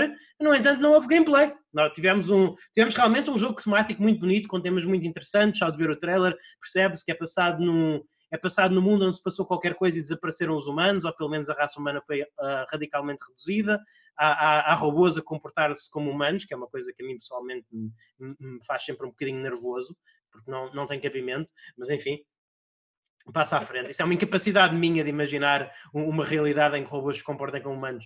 Uh, quando, eu, quando eu vejo um robô a, a, a, falar com outro robô da mesma forma que eu falo com vocês, para mim a ficção científica acabou, já morreu aí. não, pá, não é uma coisa sem, sem sentido. Mas enfim. Uh, Mass Effect, Eevee? Pois, mas o Mass Effect, mas a, a Eevee fala, a Eevee fala contigo assim, não fala com os outros robôs assim. Aí é que está. Ah, pois. Eu não estou aqui a defender. Com Legion? Não. Não. Não, não ela, tem um módulo, ela tem um módulo de conversa. Eu, tenho muitas críticas, eu tenho muitas críticas a fazer em relação, ao, em relação à BioWare e ao Mass Effect, mas em termos de fazerem boa ficção científica, eles fizeram boa ficção científica. Uh, mas enfim, mas só por dizer que este, lá está, eu faço aqui é que eu, é que eu digo isso, Daniel. Eu não faço ideia de como é que este jogo será para jogar, portanto não tenho grande coisa a dizer, para além de que tematicamente parece interessante. Eu acho que o Luís tem superpoderes que nós não temos, Pedro, porque ele com um, um glimpse de gameplay do jogo anterior conseguiu decidir que vai comprar, mas uh, este gatinho do Stray não foi, que apareceu no Stray, que é muito adorável, Daniel, uh, é, não, não, é suficiente, não é suficiente. É um jogo japonês da Square Enix na terceira pessoa. Normalmente isso para mim é, a, a, a menos que okay, eu okay. coisa que me ofenda, não é? É normalmente. Luís, não, não, Luís, não percebes? Eu só, só, estou a tentar combater a minha vontade de comprar o jogo também. Ajuda-me neste, neste meu vício, por favor, peço ajuda. Uh, Pedro, Stray. Uh, opa, lá está, é um trailer sem gameplay. Uh, não sei concretamente o que é que eles estão a planear fazer com este jogo. Mas, mas parece é, interessante, não é? O mundo parece interessante. Sim, sim, opa, é um, é um jogo cyberpunk, eu, qualquer coisa que seja eu, eu cyberpunk. Pensei logo em ti, eu pensei logo em ti também quando pago. E tem um gato também, portanto ajuda. E jogamos com o gato, alegadamente, portanto. Nós somos muito fáceis. Temos que ser mais exigentes connosco próprios para a nossa audiência nos dar alguma credibilidade. Eu agora não Tem posso, um gato, I mean. eu agora posso não parecer extremamente exigente, mas eu vou dizer que o próximo jogo, o Returnal, é, é basicamente o Alan Wake da Housemarque e uh, Yeah. I like me some Alan Wake. Portanto, e e eu, nunca. A Housemarque, é verdade que este é um jogo que está muito fora da zona de conforto deles. Eles normalmente fazem Yeah. jogo. Mas eu nunca joguei um jogo da Housemarque que eu não gostasse. Portanto, tá, tá aqui também uma, não. dou uma- Não, eu- eles, têm, eles têm um bom pedigree, têm. Eu acredito que este jogo vai ser bom. Ah, eu é que, pronto, confesso que nos primeiros momentos eu estava à espera que fosse um jogo de terror, mas depois É, Pedro, logo vai ser um um jogo de shooter. terror, vai- vai- mas isso não. Ser um shooter não implica que não seja um jogo de terror. Isso o Alan Wake explicou-nos isto, não é? O Alan Wake explicou-nos isto. Vais-me dizer Alan, Explicou-nos o quê, Luís? Desculpa, o explicou-nos o quê? Explicou-nos o quê? Desculpa. o facto da gameplay, O Alan, o facto da jogabilidade, das mecânicas de jogo serem à base de shooter, não significa que um jogo não, não, não seja um bom jogo de terror. Pode não ser um jogo, pode não ser um survival horror. Ok, isso é diferente. Mas, pronto, claro, ok, pronto. E o Alan Wake- Ah, Sim. mas- Eu percebo o Pedro. O Pedro está, está muito apegado ao termo survival horror. Eu também. Nós crescemos com os mesmos jogos de terror, não é, Pedro? Com o tipo Fear e Resident Evil 2. Pois, sim. E para nós tudo o que fuja a essas mecânicas eh, parece-nos um bocadinho estranho e não eh, aderente àquilo que nós achamos que é um jogo de terror. Pedro, não quer substituir o teu discurso, mas acho que é isso. Não, Agora, não, o, pro- não, é o isso. problema, eh, o problema é que o Luís tem toda a razão. O Luís tem toda a razão, porque hoje em dia tu- nós temos que conseguir, e é difícil para mim isso, e para o Pedro, imagino, distinguir aquilo que é um jogo de terror e daquilo que é um survival horror que tem que cumprir determinadas doutrinas que este jogo não tem. Agora, minha opinião muito rápida sobre este jogo, antes de passar também ao Pedro, que, tem- que deve dar a sua opinião também. É pá, o grafismo e a arte pareceu-me excelente. Muito Sim, feliz sim. de ver a Housemarque, e como o Luís disse, não vou dizer que estão a sair fora da zona de conforto, porque mecanicamente o jogo até me pareceu ter inspirações muito semelhantes aos jogos, outros jogos deles. Ah, aliás, eu estava a ver a ap- a apresentação em família e disse aqui ao pessoal, a primeira coisa que eu disse quando vi, ah, quando vi o jogo foi, ok, mais um jogo de navezinhas, porque de facto ah, pareceu-me. Ah, e portanto, mas, mas até a história pareceu interessante, do pouco que vimos, a personagem também. Epá, do ponto de vista do músculo gráfico, poderia ser um jogo PS4? Certamente que sim. Certamente que sim. Mas o Resogun, do lançamento da PS4, também poderia ter sido PS3. Sim. E não é por isso que deixou de ser um excelente jogo. Exatamente. mas, eh, por favor, Pedro, não sei se queres dizer alguma Não, não, também é, é mais por aí. Aliás, eu, quando eu vi os, os segmentos de shooting, a primeira coisa que me lembrei foi do Outland deles, um Metroidvania que eles fizeram com silhuetas. Uhum. E as navezinhas, pronto, é também do Superstar Dust. Pensei sim, eu acho que foi eles que fizeram. Veio logo a primeira coisa que me veio à cabeça quando vi a nave no, Sim. no primeiro início. Mas fico contente por eles estarem a fazer um, um jogo AAA para a Sony. Eu acho que já era a altura. Uh, Estou desejoso de ver como é que há de ficar quando for lançado. Mas, yeah, eh, eu, eu, eu, aliás, eu estava ontem a ver o stream com o Carlos no, no Twitch e eu- ele disse logo: Ai, ai, o Pedro, olha que é a Ripley. É a Ripley. Eu pensei: Ah, pá, com caraças, não me façam isso. Querem ver que eles têm os direitos para o Alien e vão fazer o Alien Isolation 2? Eu mesmo já aqui todo, Carlos. Mas não. Não. Mais um jogo que eu não compraria. Mais um jogo que eu não compraria. Pronto, desculpa, Um desculpa. jogo que eu não compraria, um jogo que eu não compraria para a, Play- para a PlayStation é, é o Super Mario 3D World. Ah, perdão, o Sackboy A Big Adventure da Sumo Digital. Ah, eu gosto muito do Super Mario 3D World, é um dos meus, é, para mim é um dos jogos Mario mais underrated, mas eu passo bem sem o clone da Sumo Digital com o Sackboy, ou com, com a skin de Little Big Planet. Eu sei que eu estou a ser um bocadinho mais. Eu, eu- eu estou a ser. Eu, eu admito que eu posso estar a ser talvez exageradamente negativo. A Sumo Digital, se há coisa que a Sumo Digital faz bem, é agarrar nos jogos das outras pessoas e agarrar nas franquias das outras pessoas e fazer um bom jogo. A Sumo Digital é uma companhia estranha, é uma empresa extremamente competente, que faz jogos bons. Mas o Sackboy, para mim, eu, eu não. É é uma, é uma. Tenta demasiado ter personalidade e acaba não tendo nenhuma. Para mim, o Sackboy é, é, um, é um mundo e uma personagem sem personalidade. É, é o que eu tenho a dizer. E não me chita, não, não me deixa, não me deixa, não, não me deixa chitado. Eh, enquanto que se quando a, quando a Nintendo relançar o Super Mario 3D World para a Switch, eu estou lá, estou lá no dia 1, pre-ordered, a jogar. Sackboy, eh, plataformas 3D. ah, não, obrigado. Daniel? Antes de mais, eu- deixa-me só sublinhar, Pedro, muito Sim, sim, rapidamente. sim, eu- deixa- eu- até podes falar primeiro se quiseres. Só sublinhar a minha felicidade uh, efervescente saber que um, basicamente uma personagem que é um rapazinho pequeno de palha não cita Luís Magalhães. Portanto, eu acho que ficamos todos a ganhar com essa, todos a ganhar com essa informação. Uh, mas agora deixa-me só. Meu Deus, que é que Deixa-me só, deixa só. Pedro, concentra-te. Deixa-me só dizer. Deixa-me só dizer que uh, eu não vou jogar este jogo, não me importa. Certamente que há muitos pais que vão jogar com filhos não, desculpa, eu até jogaria com o meu, mas, o meu filho esteve a jogar Cuphead no fim de semana. Portanto. Seis, meses depois, seis meses depois do lançamento, quando ele for adicionado à tua subscrição PlayStation Plus, provavelmente vai jogá-lo, nem que seja só para mostrar ao César. Mas como, mas como é que. Sim, sim. Mas como é que tu sabes que eu ainda tenho PlayStation Plus? Estás a ser muito. Uh, bom. Uh, mas sim, sim, sim, sim, sim, sim, sim. Vou mostrar. Mas já agora. Eu tenho muito orgulho em dizer isto. Que, Sim, mas eu tenho muito orgulho em dizer que o meu filho, com 4 anos, ainda não fez 4 anos, está mesmo à porta dos 4 anos, aventurou-se no Cuphead neste fim de semana e carregou nos botõezinhos para tentar pelo menos saltar e disparar. Portanto, eu acho que estou uh, a levá-lo num bom ou mau caminho, decidam vocês. Uh, mas, portanto, sobre este jogo não tenho absolutamente nada a dizer, não vou jogar, não tenho interesse nenhum. Pedro? É bonito, é cute, mas também é, é uma opinião que, eu dou, que, que, que vocês dão. Eu também muito dificilmente estou-me a ver pegar nisto. A mais depressa, opá, qualquer coisa que a Nintendo lançar com o Mario no futuro com a Switch, mais depressa vou pegar nisso, porque lá está, não, não há personalidade. O Sonic, o Mario, o Crash, o Spyro, uh, são tudo personagens com personalidade. Até o Bubsy tem personalidade. Até o Bubsy tem mais personalidade que o Sackboy. Esse, esse, esse, então é só personalidade, não sei se isso é bom ou mau, mas pronto. Dos jogos Pá, e... que foram apresentados nesta, que até foi relativamente rica, foi uma conferência relativamente rica em jogos de plataformas slash aventura em 3D, isso. este foi o mais, foi menos excitante.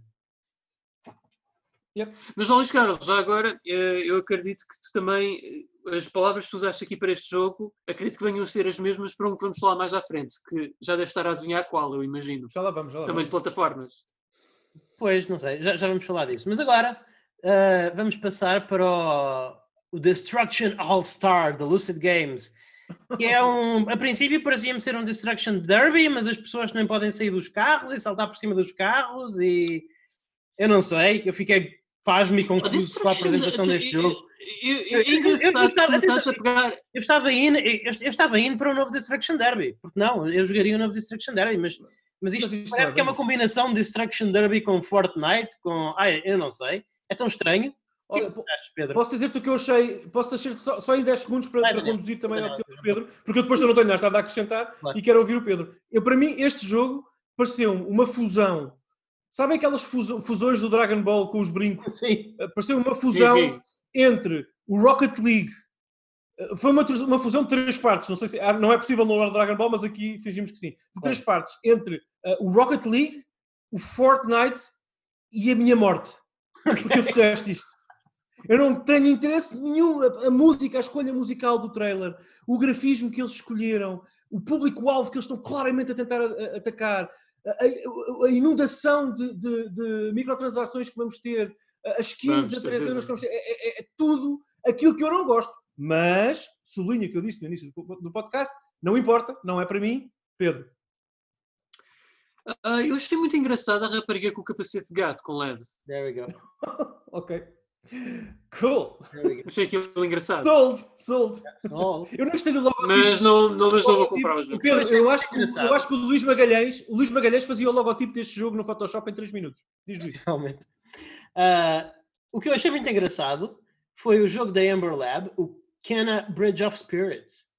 Muito sinceramente, ah, eu fui sim, malzinho. Sim. Eu fui, eu fui, Tem muito bom aspecto. Eu, eu, eu, fui, eu fui mazinho, eu fui, eu fui malzinho. Eu vi, eu vi, este jogo foi apresentado pelos developers, developers, duas pessoas de cor, e é claro que eu meti o meu chapéu, que eu agora meto sempre este chapéu. Eu penso, é, é, isto que, é isto que a situação atual da sociedade me fez. Eu, eu acho que as pessoas, eu, eu antes sempre pensava que as pessoas, que as pessoas de cor eram colocadas nos, nas apresentações por mérito e agora penso sempre que é sempre preencher números. Portanto, isto foi, foi o mal que estes últimos tempos. Não foi o caso, não foi o caso. Não, não foi o caso, porque realmente eles falaram do seu jogo Bridge of Spirit e a minha primeira reação foi: Uau, isto é mesmo muito giro. Isto, isto está aqui, este jogo é mesmo muito giro. Este jogo está, este, este jogo está super, super fofinho, foi a expressão que eu usei é, no nosso chat. Este foi um jogo, este jogo está super, este é um jogo super fofinho, pessoal. Foi essa. É um clone de Zelda, pá. Não, não se pode. Parece não um se pode errar. Mas isto não é mau. Eu, eu, eu, eu digo. Não, não, não, não é. Não, longe disso. Oh, Luís Carlos, nós nos tempos do Mega Drive nós fartávamos de jogar clones do Zelda. Então, e eram bons. Portanto... jogo do Zelda que, que eu acho, digo, venham eles, se forem bem feitos. Eu achei muito engraçado. Sim, sim. Eu achei muito engraçado. Lembrou-me também aquele jogo que é um jogo super divertido e, e muito underrated da PlayStation 2, o Mark of Cree eu também pensei nisso. Ah, olha, boa, boa, boa. Lembrou-me um bocado esse. Ah, acho que este. Ah, mas não sei, sabem que o tempo não é muito e o dinheiro também não. Não, não, é, não, não está a pre-order garantida, mas se vier assim numa altura mais morta, vejo-me jogar este jogo. O que é que tu achas, Daniel? Não, parece muito, muito, muito alegre. Uh, mas já agora, sobre a questão dos clones do Zelda, deixa-me dizer-vos e dizer-te, Pedro, na sequência que estavas a dizer, que o, o, teu irmão, por exemplo, gosta de bastantes clones do Zelda. Por exemplo, um clone do Zelda que, eu adoro, que ele adora e eu não gosto tanto chama-se Breath of the Wild. Portanto, ele gosta de bastantes clones do Zelda. Uh, agora, uh, sobre este jogo, a mesma coisa quase que o jogo anterior, sinceramente. não o, o Destruction, o, o outro. Epá, muito este jogo tem bué mais. Muito, muito... Daniel, não gostes comigo. Este jogo tem bué mais personalidade que o Sackboy. Mas. É, mas uma... sim, sim, com certeza, com certeza. Mas o meu objetivo com o jogo pessoal será quase sempre o mesmo, eventualmente querê-lo jogar com o meu filho e tudo mais, porque lá está, eu não percebi, sinceramente, não, não é culpa do trailer sequer, é, é culpa minha digo-vos isto e por favor ajudem-me. Eu não percebi exatamente como é que aquilo se vai jogar. Eles deram a entender algumas mecânicas e tudo mais, mas eu não tenho bem a certeza o que é que fazemos no jogo, qual é a nossa agência no jogo. Agora, estética. Sim, estética e artisticamente, amém. Uh, não há dúvida. Agora, mecanicamente, lá está, não sei. Não sei. Pedro, Pedro?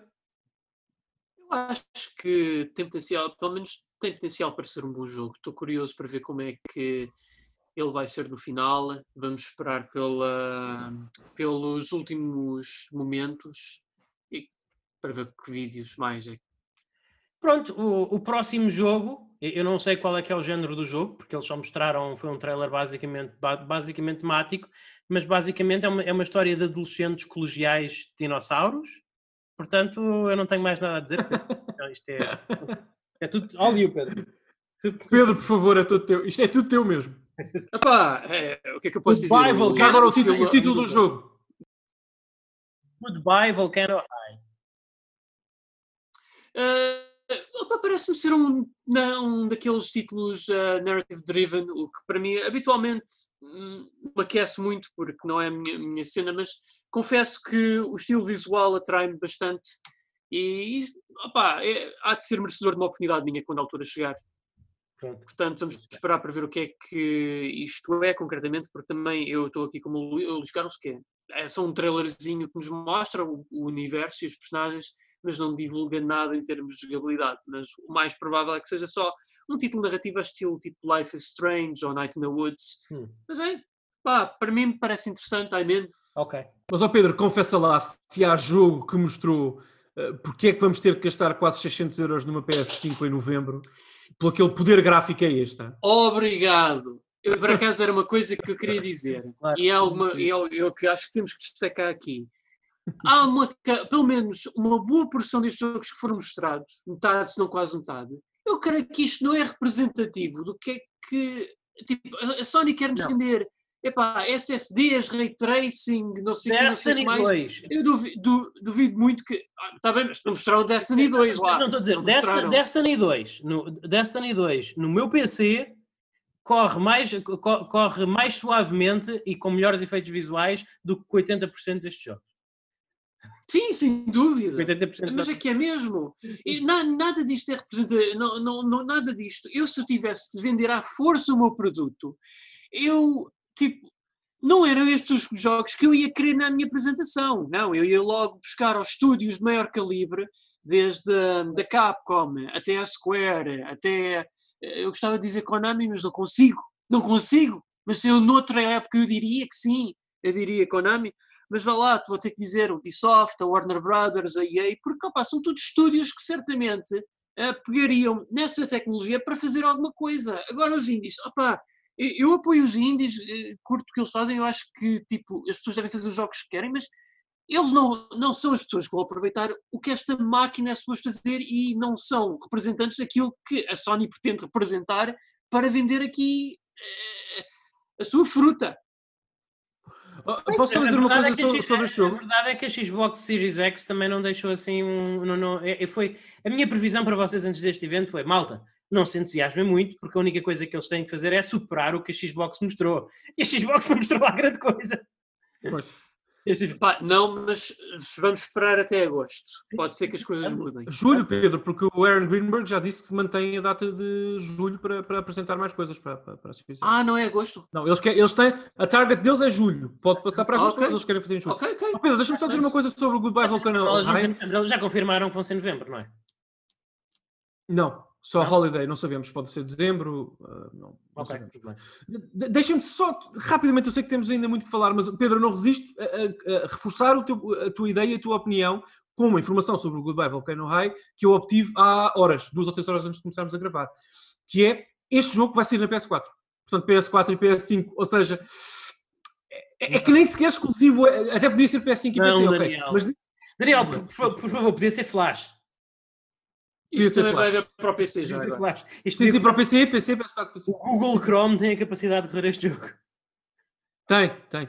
Sobre o jogo em si, nada a dizer. Pareceu-me um bocadinho Life is Strange uh, da loja dos 300, sinceramente, impressão inicial. Uh, Pareceu-me, lá está, a narrativa tem parece ter a ambição de ser um estudo de personagem um bocadinho profundo, mas sinceramente a maior parte das personagens que vimos no trailer tem, apresentam questões existenciais, não é? Questionam seu, a sua presença no planeta e tudo mais. Bem, se eu fosse um Triceratops uh, de 15 anos numa escola humana, também estava a considerar as minhas opções. Uh, portanto, é isso. Mas sabem uma coisa? Uh, o, o que veio a seguir encheu-me de alegria e de felicidade. Porque não foi ver o Lord Lanning. Eu, eu não partilho desse, desse, desse fetiche do Pedro. Apesar de eu, eu acho que é um senhor com algum estilo, mas não. Não, não, não, não, Atenção, não. Eu, não me excita assim tanto ver, ver só... o Lord Lanning, ele já está um bocadinho velho demais para mim.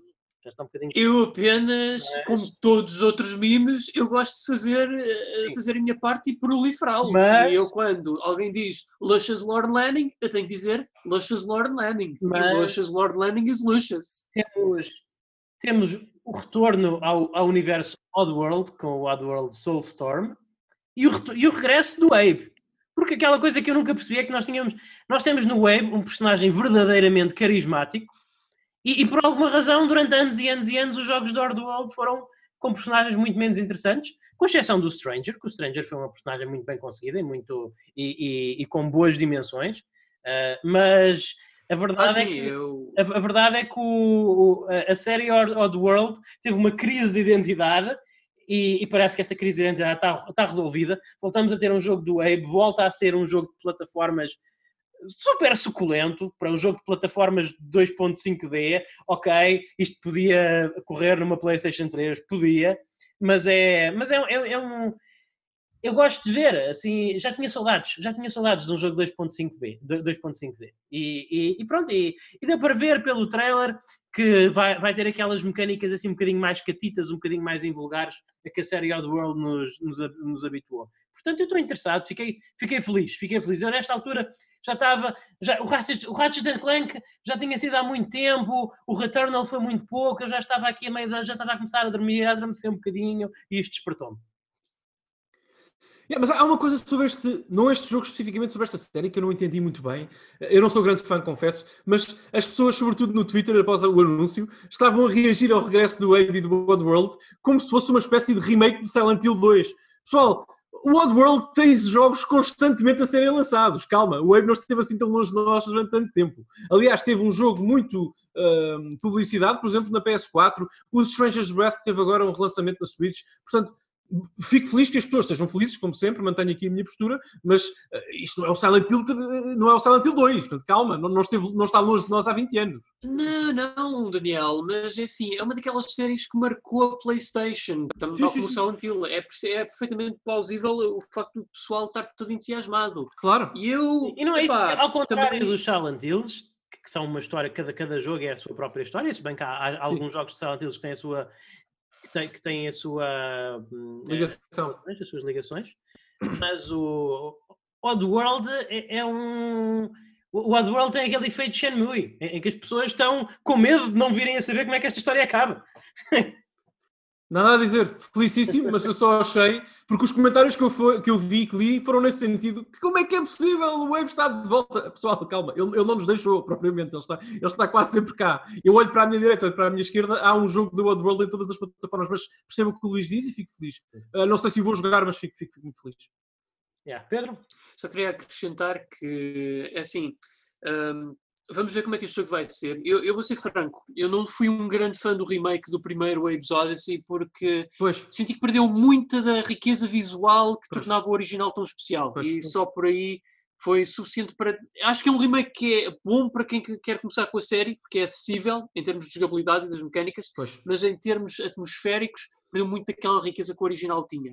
Fora isso, uh, sei que este remake, vai, remake barra reimagining vai mais de encontro à visão original que o Lord Landing tinha com a dos Exodus, portanto vai ser interessante ver como é que isto vai uh, terminar. Quanto ao Stranger's Wrath, uh, que eu tenho a dizer os caras têm. O Stranger tem tanta personalidade que eu até, quando eu vou uh, tipo, aqui a sacudir o pelo das minhas gatas fora da minha t-shirt, eu penso logo nele. Porque havia uma mecânica que era especificamente isso, lembras? mas foi isso que eu disse, o Stranger tem muita personalidade, mas normalmente. Tem, tem. Mas o, a, a série Oddworld tem muitas personagens e só tem duas com personalidade, que são o Wave e o Stranger. Enfim. Tu já chegaste a jogar o Mantis Odyssey? Sim, acho o Mantis uma, uma personagem um bocadinho meh, sinceramente. Mas enfim. A seguir tivemos o, o, que não foi uma personagem nada meh, que foi o Shinji, o Shinji Mikami. Sim, ele, eh, ele veio até nós. Ah, eu pensava que ias dizer o Shijikari. Não, Shinji Mikami uh, veio até nós. Desta vez não mandou a sua a, a senhora que é a diretora criativa ou producer, ou lá o que é, não sei. Da última vez, da última vez que o Shinji Mikami veio ao palco foi para apresentar a senhora que ia apresentar o Ghostwire Tokyo e depois a senhora, claramente não muito à vontade com o inglês, a quem ouço um bocadinho.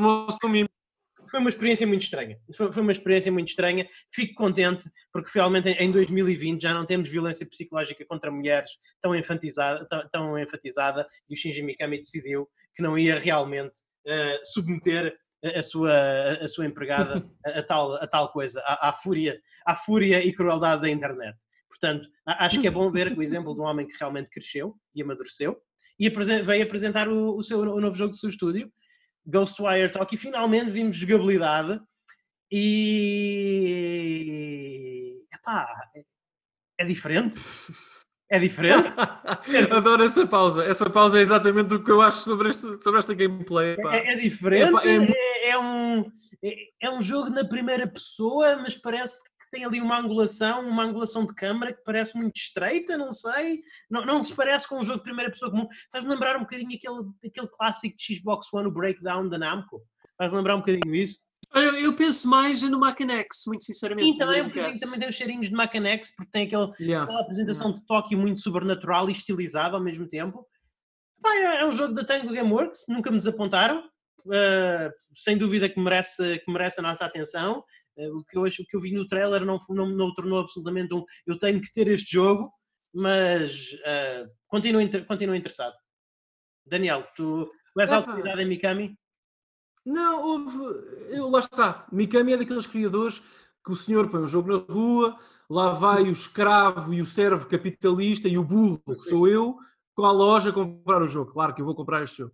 Agora é assim, eu o que gostei mais desta apresentação foi a fabulosa e bem aprumada barba do Mikami, que já demonstra a sua idade, finalmente aquele homem tem cabelos brancos em algum, alguma parte da cara. Agora, o jogo em si, epá, foi muito sacarina, pá eu senti, parece um, um, criador que só agora descobriu que se fazem jogos em primeira pessoa. E está a brincar com algumas mecânicas a ver o que cola. Uhum. Parece um jogo que está a tirar barra à parede. Portanto, não, não, não... Esteticamente, gostei. Epá, eu, eu, tenho a boa fortuna de conhecer mais ou menos Tóquio, já lá estive duas vezes, e os edifícios que foram apresentados, alguns deles onde eu estive, como o Shibuya 109 em, em, em, em Shibuya, eh, por exemplo, são, eu já voltei a a apresentação desde então, são eh, apresentados e representados de forma, epá, uma apresentação one-to-one, -one, absolutamente exímia, portanto é fantástico. Agora, o que ele vai fazer nesse mundo não me está a parecer muito estimulante. Vou estar lá, vou estar lá day one, vou, estou uh, profundamente entusiasmado, não. pelo que vi. Não sei, Pedro, isto, queres dizer alguma coisa sobre isto? Bem, é assim, eu vou, não vou dizer que não estou interessado em jogar o jogo, mas eu estou muito mais interessado, francamente, é por um dia vir a saber qual foi a história de development deste jogo. Porque é assim, uh, antes de ser o Mikami, uhum. uh, era a Ikumi Nagamura, ou lá como chamava, que estava a dirigir isso. Uhum. E eu tendo em conta que ela saiu do estúdio. Ah, é verdade, ela saiu. Ainda bem. Umas poucas semanas após a apresentação do jogo e principalmente. Não podemos criticar. tão boa que ela teve sido, depois, depois de ter sido intelectualmente violada pela internet, o que podemos fazer? Caso típico de bullying. Não, não, não, não foi nada. Não, acho que não teve nada a ver com isso. Foi uma decisão. Não, não. não. Ela, ela, foi extremamente bem recebida, Carlos. Eu sei que estavas a brincar, sim, sim. Mas não. Uh, mas eu, eu, acho que os mesmos eu... daquela mulher foram, são suficientes para esmagar qualquer alma humana, mas ok. Eu acho muito francamente, pode, isto não quero estar aqui com teorias da conspiração, mas eu acho que o Ghostwire Tokyo era para ter sido algo muito diferente daquilo que nós vimos e eu creio que pode ter alguma associação com a saída desta ex-diretora. Eu, porque a Bethesda, quando eu penso na Bethesda, eu penso sempre, na maior parte das vezes, jogos na primeira pessoa. E eu acho que a Bethesda também essa foi um bocadinho a demanda deles. Ou isto é um jogo na primeira pessoa, ou então, eu não sei, mas eu sinto que talvez não, tenha havido ali alguma liberdade criativa. Não sei, a Bethesda tem muitos problemas. Ela... Enquanto companhia, a Bethesda tem muitos problemas, mas infringir na, na liberdade criativa dos estúdios não costuma ser uma delas. Eu também acho que não. Uh, o Prey 2 ainda te diz alguma coisa? Não, mas o Prey 2 eles não gostaram do que estava a ser feito, mas o jogo sempre foi na primeira pessoa, eles não os obrigaram a fazer na primeira pessoa. Não interessa, mudaram a direção que o jogo mudaram, Porque eles não gostaram da. De, isso é assim. Pronto, mas interferiram na liberdade criativa, efetivamente. Eu não me quero alongar muito nisso, porque tá, lá está, nós temos que estar focados porque temos muitos jogos para passear, mas quando, quando um jogo é cancelado, eu não gosto desta. Eu não gosto desta benesse quando um jogo é, é, é, é, cancelado, nós dizemos coitadinhos dos criadores do jogo e terrível do, oh, e, e distribuidor horrível. Uh, eu acredito que a maior parte dos jogos cancelados foram cancelados porque estavam maus, que, não, que a distribuidora chegou e viu, ah, isto não, não tem salvação, isto não tem salvação. Eu acredito que na maior parte, não estou a dizer que eu não me acredito que, mas acho que é mais, acho que é bem provável que tenha sido, acho que é o que acontece na maioria das vezes. Ok, pronto, eu respeito a tua opinião. Eu só acho que um jogo Neon no ar, num setting cyberpunk, não pode ser mau ou pobre, mas pronto. Enfim, eu acho ainda que o Ghostwire. Ah, pode ser, oh Pedro, permite-me só eh, deixar-te aqui este, esta provocação. Pode ser mau, objetivamente. Pronto, ah, mas. Eu, eu não sei, por exemplo, eu, eu Ghostwire. Ele pode ser mau. Posso gostar dele, mas ele pode ser mau. Deixa-me só deixar esta pergunta, Pedro, até porque eu gostava sinceramente de saber a tua opinião. Tu não, não te pareceu que o Shinji Mikami e a equipa criativa da Tango estiveram fechados numa sala durante para aí 300 horas a jogar Super Hot uh, e depois quiseram absorver um bocadinho da estética e misturar algumas ideias que não passaram de projetos anteriores dos filmes, dos jogos deles? Por acaso é uma. Epá, uma... também deu um bocadinho essa vibe. Deu, Sim, deu um não tinha pensado nisso. Acho... Nomeadamente a do Super Hot. Enfim, é que foi o que me pareceu. Parece-me que um produto um bocadinho reciclado no que a ideias e referências. Eu só digo, desde que o Shinji Mikami possa fazer o último capítulo da saga Evil Within, opa, yep. siga. Estamos todos à espera. Muito bem. Uh, a seguir tivemos Jet, The Far Shore, de Super Brothers mais Pine Scented. E eu sou sincero, eu não vou reclamar que não vi gameplay, porque eu, não sei se o que eu vi é gameplay ou não. Uh, como bom jogo do Super Brothers, é uma coisa tão estilizada que tu não, não percebes o que é que é gameplay e o que é que não é. Mas eu, uh, muito sinceramente, só houve um jogo da Super Brothers que eu gostei, que foi o Sword and Sorcery, e nem sei se pode chamar muito bem a esse jogo, é mais uma experiência interativa. Portanto, a minha excitação é, é, é, zero. Foi um, para mim foi um, foi um trailer bonito. Foi isso, foi isso que eu vi. Exato. Não tenho nada a acrescentar. Nada a acrescentar. Nem eu, nem eu. Ainda bem. Sobre o jogo. A seguir, vimos Godfall, uh, que tem a dúbia honra de ter sido o primeiro jogo de nova geração a ser apresentado, da Counterplay Games e publicado pela Gearbox Software. Uh, é um jogo que me parece, me faz-me lembrar To Human, uh, mas uh, é o tipo de jogo que eu costumo gostar. Lá está, este é o, é o que eu estava a falar no McDonald's, ao Daniel.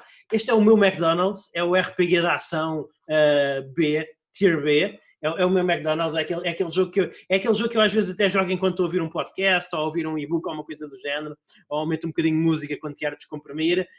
Eu achei super pobre a qualidade técnica do jogo. Eu já não vi um jogo com uma frame rate tão má há muito tempo. Muito sinceramente, fiquei. Achei que o trailer não estava com qualidade. Se eu tivesse a escolher jogos para apresentar no evento da Sony, eu não incluía este trailer. Acho que faz a PlayStation 5 ficar com mau aspecto. Oh, Luís, posso. Podes, força. Eu percebo. Posso, é que não é que este jogo. Uh, Deixa-me dizer-te exatamente o que eu pensei quando vi o trailer uh, do Godfall. Sim. E eu vou, vou, se me permitem, se os dois me permitem, eu vou recorrer breve e exclusivamente ao inglês, só para traduzir aquilo que eu acho que ia na cabeça da pessoa que concebeu uh, Godfall. Hey, you know that Dark Souls game kids like? Let's make it cool. Meu, Dark Souls não é um jogo. Mas eu não vejo. Onde é que tu vês Dark Souls aqui, Daniela? Onde é que tu Olha, eu, eu digo-te que vi. Meu Deus! Em todo eu, lado. eu, eu vejo tu e também. Eu vejo Dark Souls na medida em que eu, quando eu vi aquele combate, eu lembrei-me no combate paupérrimo do Assassin's Creed Origins, que é exatamente a mesma coisa. É, é como aquele episódio do Always Sunny in Philadelphia, onde partem uma garrafa de cerveja e depois tentam não juntar com cola, com uma peça de puzzle, e tentam beber por ela. É possível, funciona, sim, mas não é agradável. Aí é que está o problema. E o combate que eu vejo aqui não parece nada agradável. Uh, isto é Too Human fundido com Lords of the Fallen e música que não devias estar. Ah, e já agora. Aquela música. Tem aquela música assassinou Isto... o trailer. Se, se, o trailer não tiver, se o trailer tivesse uma música épica de fantasia genérica, tinha sido 50% melhor. Uh, uh, uh, Opa, e... Ah, e já agora isto vai ser, pelo menos do que eu me lembro, na altura, como é da Gearbox, eles tinham falado qualquer coisa que isto ia ser tipo Borderlands, mas com espadas. Oh my god. Ah, não, obrigado. Bem, passando à frente, tivemos Solar X, um jogo altamente estilizado, tão estilizado que eu nem, nem me lembro ah, sim, sim. Nem, nem me lembro sinceramente se, se mostrou gameplay ou não, eh, ou se era só trailer in game ou in engine, não sei. Estilisticamente muito bonito. Uh, é, da, é da malta que fez o Hyper Light Drifter, portanto não, não, não, tenho por que, não tenho por que duvidar que será um jogo com boa qualidade mecânica mas, ah, sim, sim, mas eu não vi assim, não, não, não vi nada que acho que os trailers soube-me pouco, acho que me disse pouco. O que, que, que é que tu achas, Daniel? Foi, foi, quase, foi quase um anúncio, né? foi uma apresentação, quer dizer, eu não tenho, eu não Sim, sei, eu, não, eu, não, eu, eu, peço desculpa à nossa audiência, uh... aos meus colegas, eu não tenho muito a acrescentar porque não sei quase nada sobre o jogo. Eu, de facto, eu vi lá uns cheirinhos de Hyperlight Drifter, mas Sim. foi só isso. O que por si já é bom, mas lá está, não, nada assim de carne em concreto para eu nós apreciarmos. Eu simplesmente sei que é, que é uma equipa que até agora o, o único, sim, jogo, o único jogo que eles me apresentaram foi um jogo mecanicamente altamente competente. Sim, sim, sim, sim, não, ah, nada, sim, não, sim. Não, não, não, questiono isso. Só, só que este jogo especificamente nós não sabemos nada de como é que ele se vai jogar. Portanto, é muito difícil ter um comentário. Peço desculpa. Uh, o que também é muito difícil, não é, não é nada difícil comentar, porque nós sabemos todos como é que ele vai jogar, é o Hitman 3 da IO Interactive. Uh, agora, muito, muito, sinceramente, eu achei piada. A IO Interactive claramente é da escola Ubisoft no que concerne a gameplay porque eles disseram, eles mostraram um trailer CG disseram, e agora, em exclusivo, o primeiro gameplay. Mas foi! Passaram basicamente 8 segundos de cuts na terceira pessoa do, do, Agent, uh, agent. É, qual é que é o número do agente? É o, Agent 47, 47 do Agent 47, uh, que era claramente não estava ninguém a jogar aquilo. Sim, provavelmente era in engine do Exist, mas não, claramente não estava ninguém a jogar. Aquilo é mais longe do Mas foi tão engraçado. foi tão engraçado. Isso foi um momento humorístico sem querer da noite. Porque uh, o próprio produtor do jogo, peço desculpa, falha-me agora o nome, ele disse isso que o Luís está a dizer. Ele, ele, portanto, foi apresentado o trailer CG. Depois a pessoa apareceu a falar na câmara e disse: Ei, nós estamos muito orgulhosos do nosso trabalho e, tal, e, e tudo mais, e vamos agora apresentar uh, uh, alguma gameplay no, numa, num cenário, no mapa do Dubai. E corta para, para negro, aparecem quatro ou cinco vinhetas de facto num edifício qualquer do Dubai e depois aparece o logotipo do jogo Coming Soon. Foi a coisa mais engraçada. Eu, eu sério, eu ri mesmo em voz alta. Epá, não, eu acho que. Mas, pronto, está. Mas é... todos sabemos como é que Hitman, todos sabemos como é que o Hitman 3 vai jogar. Epá, não sei, eu não sei como é que eles vão usar a PS5 e a Series X para, para, para mudar a mecânica, a mecânica, as rotinas do jogo. Até porque o Hitman sempre foi o Hitman, e esta nova trilogia do, do Hitman especificamente, sempre foi um jogo que funciona ou deixa de funcionar com base nas rotinas dos NPCs. Portanto, eu acho que tens aqui tecnologicamente uma oportunidade de dar um passo em frente. Daniel, Agora, é provável já... que este jogo saia na PS4 também, quer dizer, não. não. Sim, sim. Este, este jogo, esta franquia já não pertence à Square Enix, certo? Uhum. São um, é, um, é, um, pequeno estúdio sueco independente que tem que lançar uma versão PC, tem de lançar uma versão em três plataformas, provavelmente em cinco plataformas. Eles não vão fazer nada de novo. Ok. Mas não, não é. Então, então, desculpa, até à próxima, pessoal. Desculpa porque eu não vou jogar este também. Peço desculpa, pá, se não há nada de novo, não há razão para ir lá. Enfim, Pedro, queres dizer alguma coisa antes de passarmos ao próximo? Uh, Lembraste-me agora, eles, arran que eles conseguiram arrancar isso das garras da Square Enix. Uhum. Epá, eu acho que isso é um milagre, não é todos os dias que se consegue arrancar é, uma franquia de uma entidade AAA tão grande como a Square Enix. Mas o certo é que, assim, eu confesso que não joguei. Das do Hitman anterior. Não, como? Não percebi, desculpa. Diz muito acerca das vendas do Hitman anterior. Ah, pois, pois, eh, diz, é que exato, exato. eu sinto que a série não tem inovado nada. E o meu interesse continua a ser nulo. É, Aliás, eu, eu, eu volto e meia. Uma coisa no caixote do lixo, nós podemos levar isto antes de nos irmos embora e cara, ah, I guess. Epá, foi, foi pena não terem levado o TIF com eles, porque certamente pelo menos estaria melhores mãos do que nas da Square Enix. O que é o TIF, Pedro? Já não me lembro. It's o been a long time. Não, estou a brincar que é o TIF. Ah, o TIF já nem, para mim, o, o TIF, desculpa a parte, já nem tem identidade. Porque, enfim, teve. Aquilo é o TIF, aquilo não é o TIF. Aquilo tem o nome TIF, aquilo não é o TIF. Não, mas, ah, não é, não é. Aquilo não é o TIF, não. É, vocês são muito. Vocês, vocês, claro, vocês são muito. Não, não, sei, vocês são, muito, vocês são muito exigentes. vou dizer que o TIF novo estava à altura do legado dos anteriores. Não, não estava, mas eu percebo que é um TIF, tem, é, um, é um jogo de stealth, tem o setting, tem o, tem, tem o setting do TIF, não, não, não percebo porque é que é uma coisa, porque é que é assim tão, tão complicado. Mas enfim. Bom, tu, tu decides comprar jogos com base em, trailers TGI, portanto eu compreendo essa. não, temos que... não, enfim, o Astros Playroom foi uh, desapontou-me um, um, bocadinho porque basicamente eles agarraram no melhor jogo VR, no melhor jogo PlayStation VR e transformaram num jogo não VR o que me deixa um bocadinho desapontado. Mas enfim, olha, fico, fico contente por as pessoas que não conhecem a alegria que é o Astrobot, uh, porque não têm um capacete PSVR, terem a oportunidade de jogar. Não gosto de ser uma pessoa egoísta, não quero, não queria guardar este tesouro absoluto de um jogo apenas para mim. Fico contente que chegue a um público mais, a um público mais abrangente. Então vai ser como o do Sackboy, não vejo qualquer interesse em jogar, correto? Uh, não. There we go. Adoro. Não, ainda, não eu por acaso estava. Eu acho que eu ouvi isso porque eu sei que tu gostaste muito imenso do Astrobot no PlayStation VR. Eu lembro-me bem que tinhas-me falado bem dele hum. e tudo. E para tendo em conta que este não vai ser um jogo VR, acho que tá, kind of defeats the purpose, não é? Não, eu, eu, acho e, tem, este... tem novidades. Não sei se vocês sabem, mas já agora este jogo não vai ser VR. vai ser gratuito. Jogo, ser... Se, se este fosse um jogo carnudo, como o Astrobot da PlayStation VR é, Uh, eu, eu, acho que eu, eu, eu, acho que eu gostaria de jogar. A questão é que não parece que isto seja uma sequela. Uh, isto parece-me que é um. Parece-me que é uma espécie de, de, uma. Ei, olha, tomem aquilo da PlayStation VR com algumas modificações e eu já joguei o jogo. Não, ouçam, este jogo vai estar incluído em todas as PS5 e vai ser gratuito. É o Playroom, não é? É esse que, que estás a referir. Portanto, é, é, vai ser gratuito, não foi confirmado, vai estar em todas as PS5 e servirá para testar coisas da consola e é um playroom, portanto é uma aplicação que vem com a, com a consola. Nem sei se pode chamar bem isto um jogo, mas vamos dizer que sim. Não faço ideia, uh, não tenho essa informação, Daniel, mas pronto, confio. Foi, foi confirmada hoje, li Polygon GameSpot e tudo mais. Não, olha, foi fantástico, uh, mais felicidade. É uma, é uma tech demo. Não, sim, sim. não sei, lá está, não, não, não sei. Uh, eu lembro-me do, eu lembro-me do tech demo do, do Astrobot que veio com aquele, com aquele CD inicial que tinha os seis, os seis mini-jogos de PlayStation VR sim, sim. E, e, era de longe o mais carnudo e mais divertido de todos. Portanto, se isto for dado. Só estou a dizer o que, só estou a dizer o que a Sony disse. Isto é, se, se, isto for, se isto for dado, vai, vai, ser uma, vai, vai ser uma prendinha muito jeitosa. Cool. Enfim, uh, Little Devil Inside, todos os índios, foi o que eu achei mais engraçado.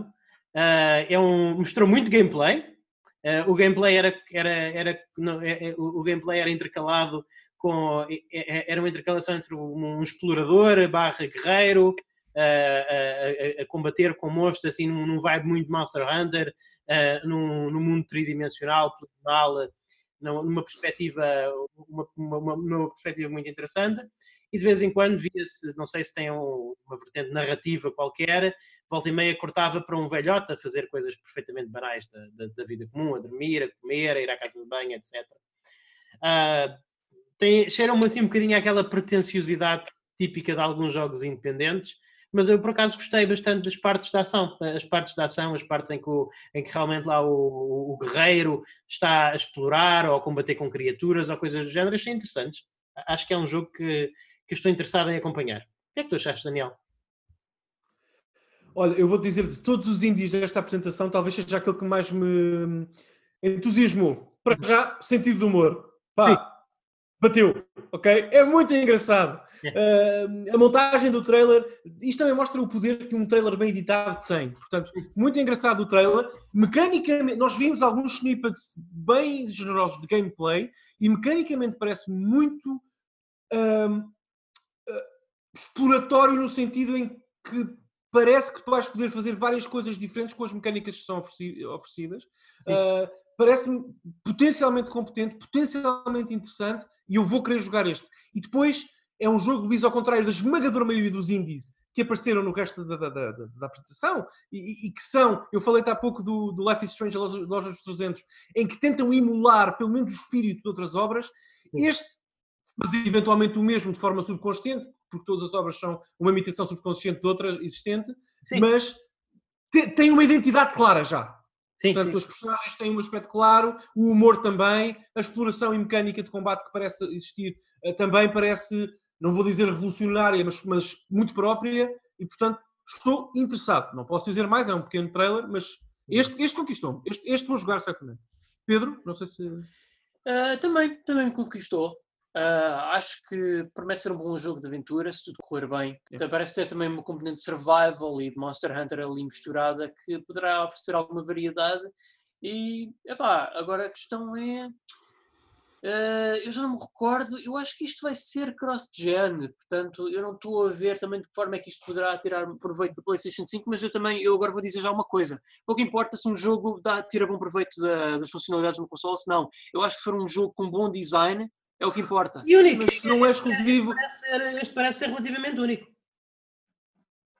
Mas, ó Pedro, pergunto é uma pergunta sincera, não, não tem veneno por trás, mas se não é exclusivo e se nem é exclusivo à geração, eventualmente se sair na PS4, sinceramente não sei, concordo com o que dizes, mas merece lugar nesta apresentação? Pois é, é que está. É que, eu acho que, é não. Que é e, e, depois já é outra coisa. Isto não é um jogo novo a ser anunciado. Isto é um jogo que uh, já teve um Kickstarter há algum tempo. Pois. Ainda por cima, isto é, um, isto é, um, jogo de Kickstarter, já agora acrescento. Que eu, acho, acho, acho, que não cabe, acho que não cabe, mas, mas pronto. Não, não mas okay. é assim, Daniel, vamos ver uma coisa. Sim, mas isso é uma coisa que nós podemos falar agora que também, que é a grande maioria destes jogos não são exclusivos. Os únicos jogos exclusivos aqui são, são os únicos jogos exclusivos aqui são os jogos eh, das franquias de Sony. E, e, mais nada. Não, mas, oh, Luís, mas até exclusiva à geração, já não peço mais. Já não peço mais. Pelo, Contam-se pelos dedos de uma mão, eu penso, talvez um bocadinho mais, mas são muito poucos os jogos exclusivos aqui. Uh, ainda assim, mais uma vez, é impossível não comparar com os que já foram mostrados até agora para a Xbox One X, e a Xbox One X teve, um, teve uma apresentação muito mais anémica. Agora, a verdade é que a maioria destes jogos vão aparecer na, na Xbox One X e no PC, que é a máquina intergeracional, Uh, e, e, muito possivelmente na PlayStation. Reparem, há 10 milhões de PlayStation 4 vendidas. Vão, vão, vão, demorar vários anos até deixarmos de ver a maioria dos jogos serem PlayStation 4. Isso 10 é milhões não, 100. 100. Mais de 100 milhões. Mais de 100 milhões, exatamente. Isso é uma realidade. Isso é uma realidade. A única, a, a, única, a única empresa que se pode dar ao luxo de não lançar os jogos na PlayStation, na PlayStation 4 é a própria Sony. Uh, eu, eu, estou impressionado e incrédulo como é que a Capcom disse que não vai lançar uma versão, uma versão PlayStation 4 do Resident Evil 8. Eu aplaudo Muito essa decisão, eu aplaudo essa decisão e, respeito essa decisão, mas bolas, se eu fosse acionista da Capcom, eu, eu, estava com as mãos na cabeça. O que é que vocês estão a fazer? não é? Uh, mas enfim, uh, mas é isso. Eu, eu percebo que a Sony queria ter uma apresentação de uma hora. Então, pronto, a determinada altura, estou, olha, malta, nós temos 5 exclusivos, agora vamos ter de começar a meter aqui mais coisas, vamos, vamos tentar arranjar uns jogos que nós achamos que sejam interessantes e, e, e que mostrem a, a, variedade que vai haver a variedade da, que vai criar, que vai ter a biblioteca da consola. Porque também digo uma coisa, Daniel. Uh, vão haver pessoas, há pessoas, e, eu, eu, e tu é cada vez mais és pressionado para fazer isso, uh, e, eu também sou um bocadinho pressionado pelas nossas, pelas nossas caras metadas, uh, a, a, dizer que, ah, tens uma consola nova, então a velha vai ser armazenada. Portanto, é bom as pessoas saberem que vão poder jogar aquele jogo que, que, que, vão poder jogar aquele jogo que iriam jogar na PlayStation 4 que vão poder jogar na PlayStation 5. Mas o meu ponto, oh, oh, Luís, mas eu concordo com 100% das palavras que saíram da tua boca, mas o problema não é esse, é que eu não tenho problema em que este jogo saia na Series X também no PC. Eu tenho problema que ele saia também na PS4. Acho ótimo que saia, as pessoas, epá, eu sou, já sabem que eu defendo Bloodborne no Game Boy Pocket Color.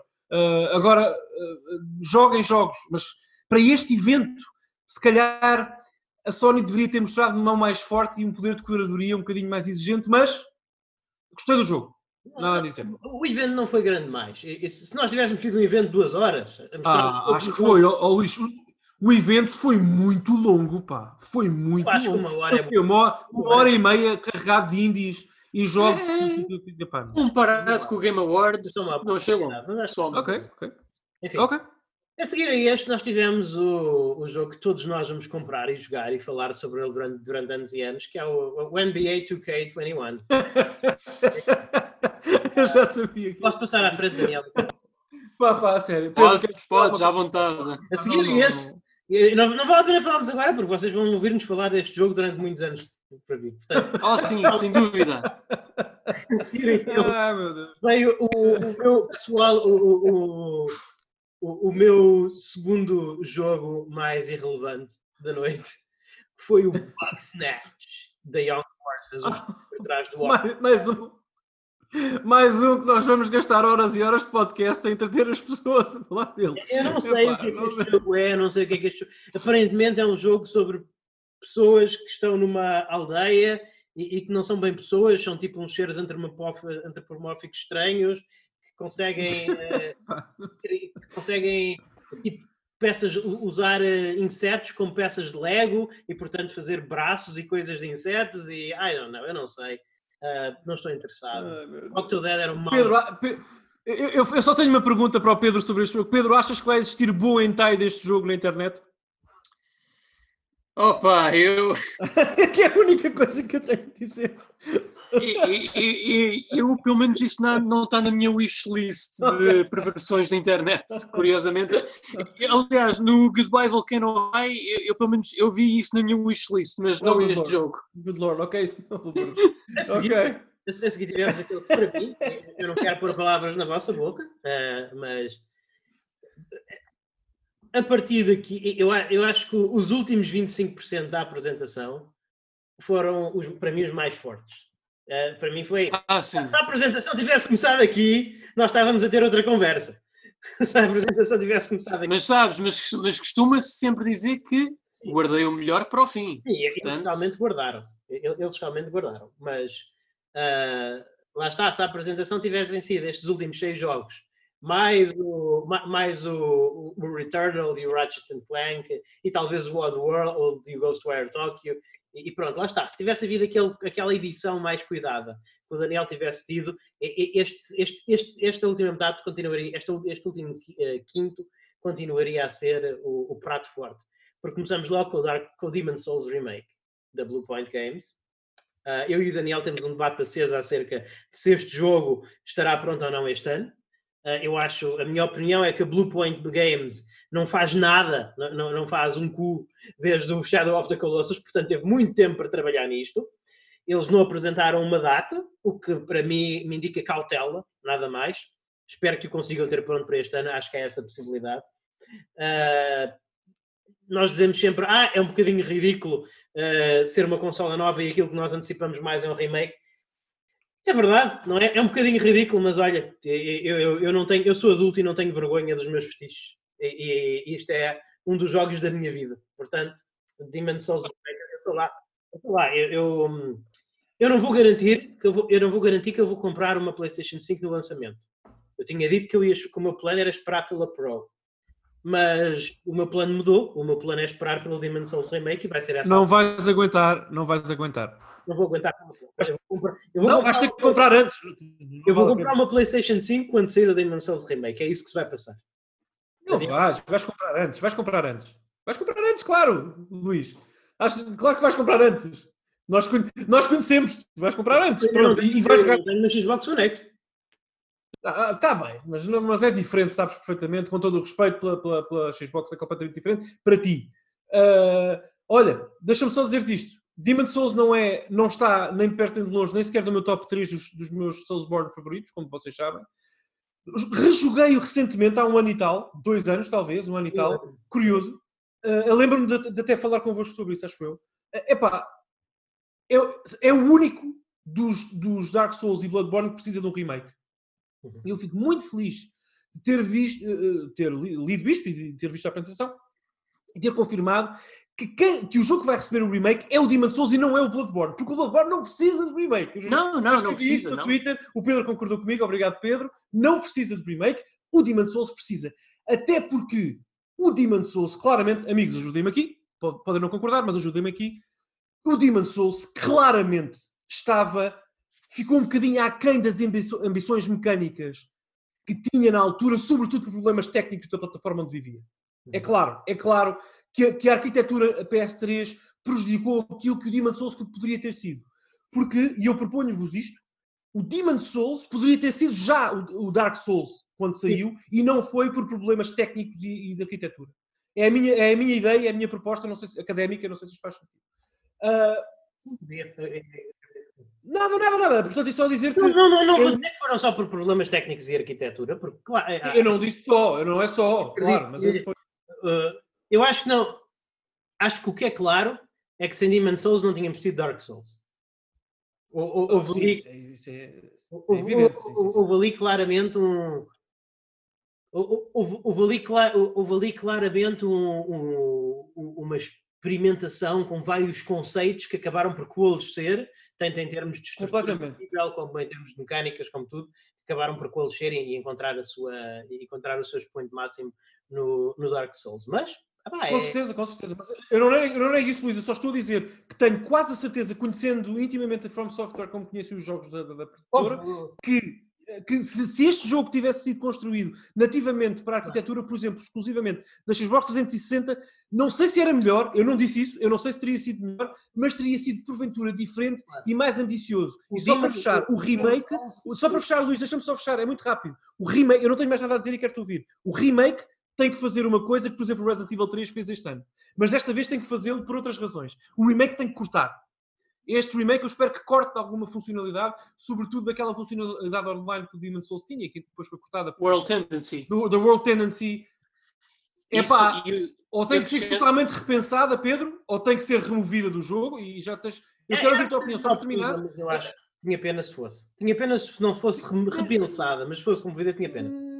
Sim, como está, tem que ser removido. Ou seja, não pode ser uma tradução, ok, isto era assim, vamos re, uh, reativar este, este, este, formato exatamente como era, só que, pronto, com uma ligação mais estável. Não pode ser. Tem que ser totalmente repensado, no mínimo, ou, ou removido.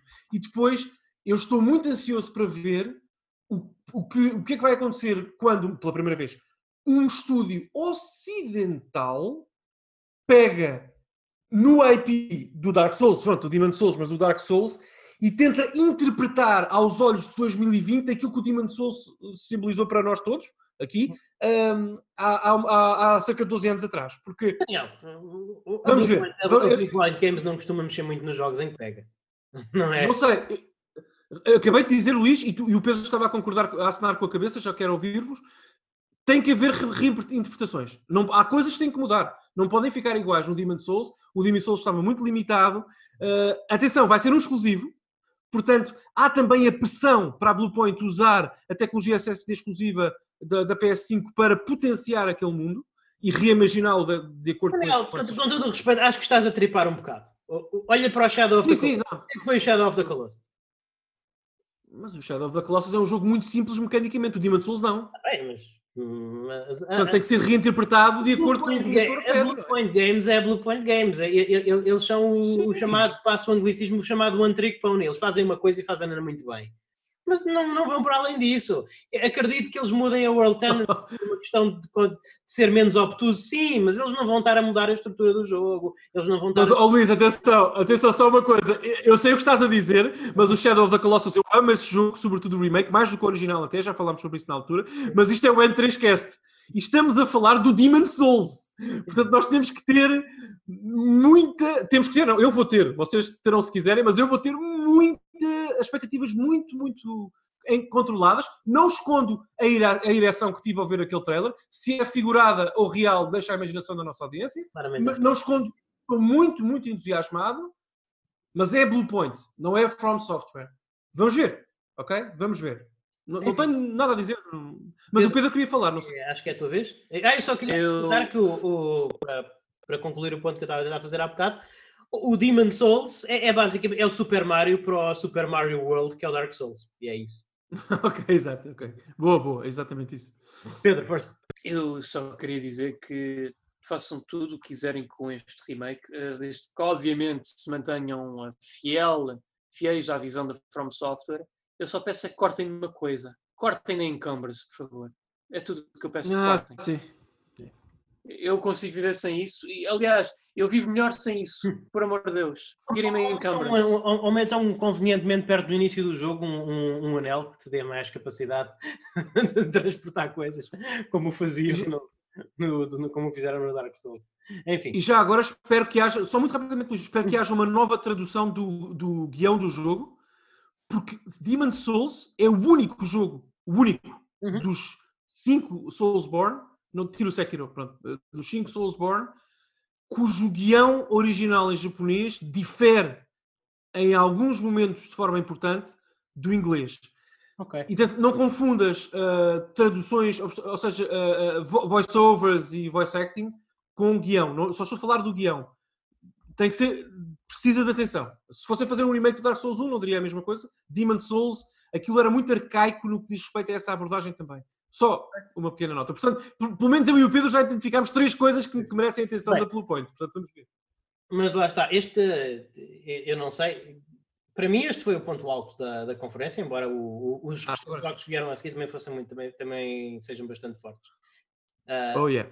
Agora, a seguir tivemos o Deathloop da Arkane Studios, uh, Convém dizer que este não é a Arkane Studios que nos deu o Dishonored uh, e, e, que nos deu o, o Arcs Fatalis. Este é, uma, este é um, um novo estúdio da Arkane que eu, eu, creio que está na, que, que, foi aberto em França. Creio eu, não sei. De qualquer maneira, eu fiquei ligeiramente desapontado porque isto basicamente é o Dishonored de uma skin. Uma skin fantástica, uma skin que parece ter saído da imaginação do Quentin Tarantino, dá, dá mesmo, tem, tem mesmo um aspecto estético e, e visual uh, uh, único e fenomenal, parece quase uma triple LSD, mas é uh, pá, gostava, de, gostava de ter visto um jogo com mecânicas diferentes do Dishonored. oh, Sim, ou Pedro. isso ou outro Immersive Sim também, eu aceitava. Tudo quanto seja da Immersive Sims da, Arca, da Arkane. O Dishonored é um bocadinho Immersive Sim. Eu também acho que sim. Dishonored é um É, é, é. é, é. Eu adorei o Dishonored. Mas pronto.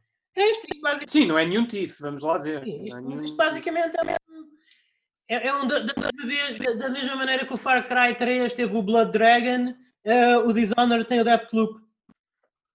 Mas, mas, eh, Pedro, desculpa, eu estou a sentir um bocadinho distante deste jogo. Não deu vontade de pegar no comando e jogar, porque este jogo parece-me, se calhar, da gameplay que vimos, o mais divertido de todos os que foram apresentados. Não é, não é, é o que eu quero sem mais. dúvida. Mas tu jogaste Dishonored, Daniel? Eu joguei Dishonored 1, sim, sim. Ok, então, não percebo porque é que isto. Tem... Tudo bem, é Dishonored, já, já estabelecemos que Dishonored é bom, mas. Ah, não é. Oh, Luís, parece um bocadinho. Desculpem, eu não sou perito de forma alguma na série, mas. Se Dishonored, mas parece um dois. Este parece. Um Dishonored 2. Eu estava a ver isto e eu estava a lembrar-me de jogar Dishonored 2. Isto é muito, pareceu muito arcade, ou seja, uh, morres, ressuscitas, tens que ir atrás do adversário, matar, em, uh, muito vertical, descobrir os caminhos corretos para chegar ao teu objetivo, estética muito Tarantino, como tu disseste muito bem, uh, personagens é, é interessantes. É possível que peguem por uma vertente um bocadinho mais, um bocadinho mais roguelike, um bocadinho mais baseado na morte e na, morte yeah. e na. Isso seria interessante, mas não, não vimos muito disso, vimos mais da, da maneira como tu atacas e, e, e te moves e tal, que foi tudo muito Dishonored. É... Eu acho que para pessoas como o Pedro gostam de boom shooters, isto parece uma, uma boa proposta, pá, não sei. Ah, sim, sim. Não, não, eu acho que vai ser divertido e está com um excelente aspecto. E a quem sempre fez bons jogos, portanto. Claro, eu só estou a dizer que ver isto ao ver Dishonored 3 é, era. E, e, não é mau, atenção. Eu, eu, não me importo de ter um Dishonored de anciano, não.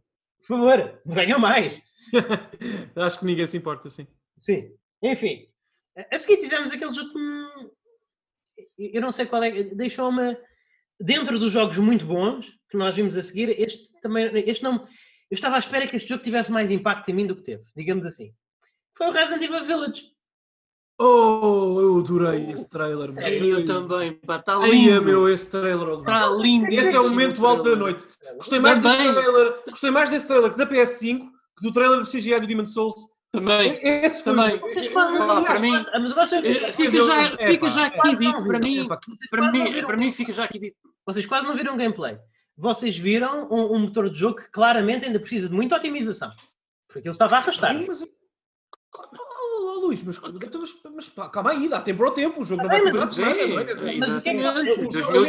Mas o que é um bom trailer de Resident Evil, Luís, um bom trailer. O que é que vocês viram aqui para além de um estilo visual que pende um bocadinho mais para o lado do Resident Evil 4? Luís, um bom trailer. Eh, Pedro, não sei se concordas, mas historicamente, agora eu e o Pedro somos o Resident Evil Task Force, porque nós gostamos mesmo de forma quase cega da série. Mas, é lá, um bom trailer, historicamente, um bom trailer de Resident Evil tem alguns traços em comum que este também tem. E de facto, eu de um trailer Resident Evil quero saber motivação muito básica das personagens, quer saber onde é que se vai passar a trama, quer sentir o ambiente e meu Deus, como eu senti o ambiente vendo este trailer na minha TV 4K com, com som aos berros. Uh, quero sentir as, um bocadinho as personagens Epá, e não preciso muito mais. Eu, eu retirei, desculpa-me Luís, não sei se tu, se tu, tiraste a mesma informação ou não, mas a informação que eu tirei do trailer já é bastante robusta. Olha, estamos a falar de um, de um jogo na primeira pessoa. Estamos Sim. a falar potencialmente numa sequela direta do set. É isso que está a entender. Não é, é já é foi confirmado. Pronto, pronto, obrigado. Uma sequela direta do set. Com, confirmada o regresso do Ethan, da Mia, do Chris, a remodelagem do, do Chris, que agora e, o nome de, de O Chris já vai na, na quinta remodelagem. Sim, sim, eu é, é, tipo, é, pá, mas... ninguém, ninguém consegue decidir o que é que este homem é para ser, coitado. mas é um grande homem, mas é um grande homem, grande Chris. The man with a thousand faces, Chris Radford. Olha, tens um ambiente que me lembrou um dos meus jogos favoritos sempre, que é o Bloodborne, meio gótico, meio vila romena, europeia, alguns no Está leste. Está dos anos... na Roménia. Olha, a sério?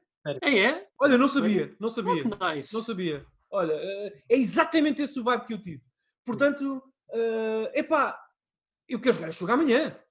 Pois, eu, eu quero jogar amanhã. Não, eu, o Demon Souls, quero, quero acompanhar o projeto e vou jogar, claro. O Resident Evil 8, eu acho, eu tenho a certeza absoluta, Pedro, passando a palavra, que a Capcom, alguns nos escritórios da Capcom em Osaka, há uma build jogável neste jogo. E eu quero jogá-lo já, porque tudo neste jogo eu gosto. A, a, a, as motivos de Salem, das bruxas, as vilas europeias, neste caso romenas. Eh, vocês sabem os lobisomens também. Os lobisomens. Vocês, eh, Father Gascoigne, help me. Vocês sabem que eu adoro uh, uh, uh, jogos na neve. Uhum. O Chris voltou, que é uma das minhas praias favoritas. É pá. Uhum. Estou interessado em ver o que é que vão fazer com ele, porque ele yeah. naquele final pareceu muito. Sim, eles vão entender que ou vão matar ou vão torná-lo num vilão. Eles vão entender isso. Uh, ao Chris. Mas diz Pedro, por favor. Eu subscrevo tudo o que tu disseste, Daniel, e muito mais. Estava eh, uh, lindíssimo o trailer. Eu sinto que isto vai ser um Resident Evil 7, mas up to 11. Uhum. Eu acho que eles vão pegar naquela base do Resident Evil 7, naquela árvore que é o Resident Evil 7, uhum. e acrescentar-lhe os raminhos que lhe estavam ali a fazer falta em termos de va va variedade e carne. Acho que vai ser um jogo muito maior, com mais variedade e acho que vai ser igualmente satisfatório do ponto de vista de survival horror, na gestão dos recursos. Falaram que vai ser um bocadinho mais centrado na ação, mas é assim, um jogo pode ter muita ação e ter mecânicas que tornem oh, ali oh, aquele elemento era um de tensão. É, do Resident... é, é, dos Resident Evil mais centrados na ação. O 4, sim. O 4, sim, sim, mas, mas o 4, verdade seja dita, não tinhas de preocupar muito com a gestão de recursos, vamos ser francos. E eu creio que aqui ainda isso é capaz de se tornar uma possibilidade. O remake do 2 e o 3 são mais focados nisso. Mas lá está. Mas Pedro, é isso, é, é, também é isso que eu gostei tanto neste trailer. Isto é, isto não tem nada a ver com o remake do Resident Evil 3 que nós tivemos este ano. E eu adoro isso. Portanto, Resident Evil está a caminhar, a caminhar, por dois trajetos diferentes, em que tu tens a sequência normal da série, com o 7, o 8 e tudo mais, que está a adotar esta postura primeira pessoa que o Pedro me vendeu, e eu tenho sempre que agradecer ao Pedro Magalhães me ter obrigado quase a jogar Resident Evil 7, que é a maior surpresa que eu tive nos últimos 5 ou 6 anos. É de facto um jogo maravilhoso. E um eles, eles conseguiram, eles conseguiram é, é muito difícil transportar um jogo da terceira pessoa para a primeira pessoa sem aquele perca a identidade, mas bolas eles conseguiram. Sem dúvida, conseguiram, pá. Conseguiram, pá. Conseguiram. Resident Evil 7 é um Resident Evil. E o 8, bem, o 8 é o meu sonho. Eu, eu, eu, tudo o que eu vi, a estética então. Pedro, ajuda-me aqui, pá. Isto é. Sim, sim. Eu, vou. Eu, eu, apesar do Resident Evil 3 ser um jogo que poderia ter-me dado ideias nisso eu acho que se aparecesse um botão de pre-order já na Steam para este jogo, eu clicava já nele, ah, certeza. Ó oh, Pedro, nós, vamos lá. Nós vamos ter um Entrascast Premium, certamente, dedicado ao Resident Evil 3, alguns em breve. Uhum. Mas atenção, nós adorámos o Resident Evil 3. Pedro, vamos dizer, vamos dizer aqui. Opa, gostei, não vou dizer que não gostei, pronto, gostei, pronto, mas desiludiu. Sim, desiludiu. justo, justo, justo. Gostei, mas desiludiu. Mas, epá, não... E acho que houve ali uma parte dos devs, e senti que os devs, é, um dos quais também está envolvido neste jogo, foi o diretor, o Peter Fabiano, não foi muito ah. sincero connosco. Portanto, vamos lá ver se ele envolvimento também dele... Pós-lançamento do jogo e a equipa de desenvolvimento a ser entrevistada pareceu-me extremamente defensiva, muito mais defensiva do que é costume. Eu acho que só isso diz tudo. Sim. Tudo bem, tudo bem. Já agora, eu só mas, não mas... gosto muito. Oh, Pedro, posso só perguntar a tua opinião, porque nós Sim. não falámos sobre isto nem, nem no, no, nosso chat, nem nada. Não, não tivemos a oportunidade de falar sobre o Resident Evil 8. O que é que tu achas da, da, da convenção dos nomes? Porque eu não gostei muito do jogo Parece que eles querem chamar este jogo Resident Evil Village ou Village Resident Evil 8. Eu concordo. É, muito... eu, acho que é, eu acho que é Resident Evil Village, pelo que eu percebi Ok, mesmo. mas isso não é bom, não é? Porque uh, não vamos entrar aqui é... na dinâmica dos Rockies, que a certa altura os filmes Rocky perderam o número. Não, não, isto é Resident Evil 8, vamos chamar-lhe 8. Sim, não, não, opa, eu, não, a questão é que ele é, eu... isso é, isso é eu, eu acho isso estúpido e, e, e amador e, e, não gosto, mas eu sei, eles, eles chamaram Resident Evil Village simplesmente porque é, é, é V, v I L L. É isso, eles, eles só fizeram Village porque... É um 8, é o numeral 8 em romano. Sim, sim, mas o, é o que o Pedro estava a dizer. Nos materiais de, de marketing que eu recebi até, e que tenho visto, o jogo chama-se oficialmente Resident Evil Village. Claro que depois na capa eles vão brincar com o LL, com os 3, pronto, com, com o 8, mas o jogo não se chama 8, mas oficialmente. Ele se chama Village por causa disso. Ele só okay, okay. por causa disso. Uh, okay. Eu queria acrescentar que é, eu, por é acaso, isto, isto porque eu, pronto, eu tenho, eu tenho sempre algum contacto com o link, contacto indireto, mas o, o pessoal, o, a pessoa costuma fazer leak de cenas Resident Evil. Isto era para ter sido um spin-off, digo já. Era do Revelations 3. Era o Revelations 3. A equipa de desenvolvimento ficou tão satisfeita com é. o que eles fizeram é. e com a qualidade do projeto uhum. que eles decidiram antes de tornar isto no 8. Mas por Sendo que, o que era para ter sido o 8. Veio o jogo de ação era exatamente por causa disso também. Sim, sim, sim, sim. sim. O 8 que estava em desenvolvimento ele irá ser o Revolutions 3 mais para a frente ou o 9. Yeah. Portanto, yeah. Agora, só há aqui uma coisinha que. A Capcom precisa de fazer como a Nintendo fez, criou a da Pokémon Company e a Capcom tem de, tem de fazer um Splinter é. Resident, Evil. Resident Evil Company. é. Biohazardous. Pronto, não, literalmente chamam-lhe Umbrella Corporation. É, isso, é, isso era maravilhoso. tipo, tendo em conta que a Capcom, para um, fazerem mocapping do Nemesis e tal, eles fizeram mesmo um modelo à escala do Nemesis, até ao ponto de eles dizerem nós criámos o Nemesis. Sim, tipo, tem tudo Atenção, Só tenho uma coisa a dizer sobre isso. Reparem, mas reparem, a Capcom, número 1, um, o Resident Evil tornou-se oficialmente a primeira franquia da Capcom a chegar aos 100 milhões de unidades vendidas. Uh, ou, ou foram 100 milhões, era um número, um número colossal, em princípio. Enfim, bateu, bateu os recordes. Foi, foi a. 100, foi 100, acho que foi 100. Acho que foi 100. O sim, número sim, colossal sim. foi a, é, é a franquia mais vendida da Capcom de sempre. Claro. E, e número 2, neste momento estão em desenvolvimento não menos que 3 jogos Resident Evil. Uau, uau, uau. Os jogos AAA. Mas, e tu jogos mas AAA, não, é, não, não, não, não, a, não, não é um jogo de smartphone. É este, é o remake do 4 e é. o que será o Revelations 3 ou 9, eu assumo. Eu, eu espero que seja um Outbreak 3 ou um remake do Outbreak. Oh, isso, isso é que era bom. bom. Tu queres jogar com o Pedro e com o Luís jogo. E tu ias a dizer, Daniel, do Nemesis, Ah, não, não, não, sobre, sobre o modelo do Nemesis. Esse modelo de, de, à escala real que tu estavas a dizer, eu só tenho uma coisa para dizer. I'll buy it at a high price. Uh, e depois deixa-me é. só dizer-te uma coisa, Pedro. Eu, eu, eu, conheço, eu sei que tu gostas Resident Evil como eu. E, epá, e eu acho fantástico esta, esta, esta abordagem que a Capcom está a ter. Sinceramente, nós criticámos durante anos na vida antiga do N3Cast e também nas nossas interações, enfim, escrita e tudo mais sobre uhum. videojogos. Eu critiquei muito a Capcom. Uh, bem, eu tenho um bife com, com o Inafune, mas isso é outra coisa. Mas de facto, aqui eles estão a pensar bem. Epá, vamos fazer o 8, vamos fazer o 8, vamos dizer, isto, esta é a nossa abordagem. É, é um seguimento natural do set. Quem quer um jogo mais third person, person action e vai ter o remake do 4, provavelmente. Uhum. Epá, e, e, e, tu aqui estás a respeitar a Legacy, estás a reimaginar a tua Legacy de acordo com, com o que 2020, 2021, enfim, vão pedindo e estás a expandir o lore e a série de acordo com aquilo que tu queres fazer.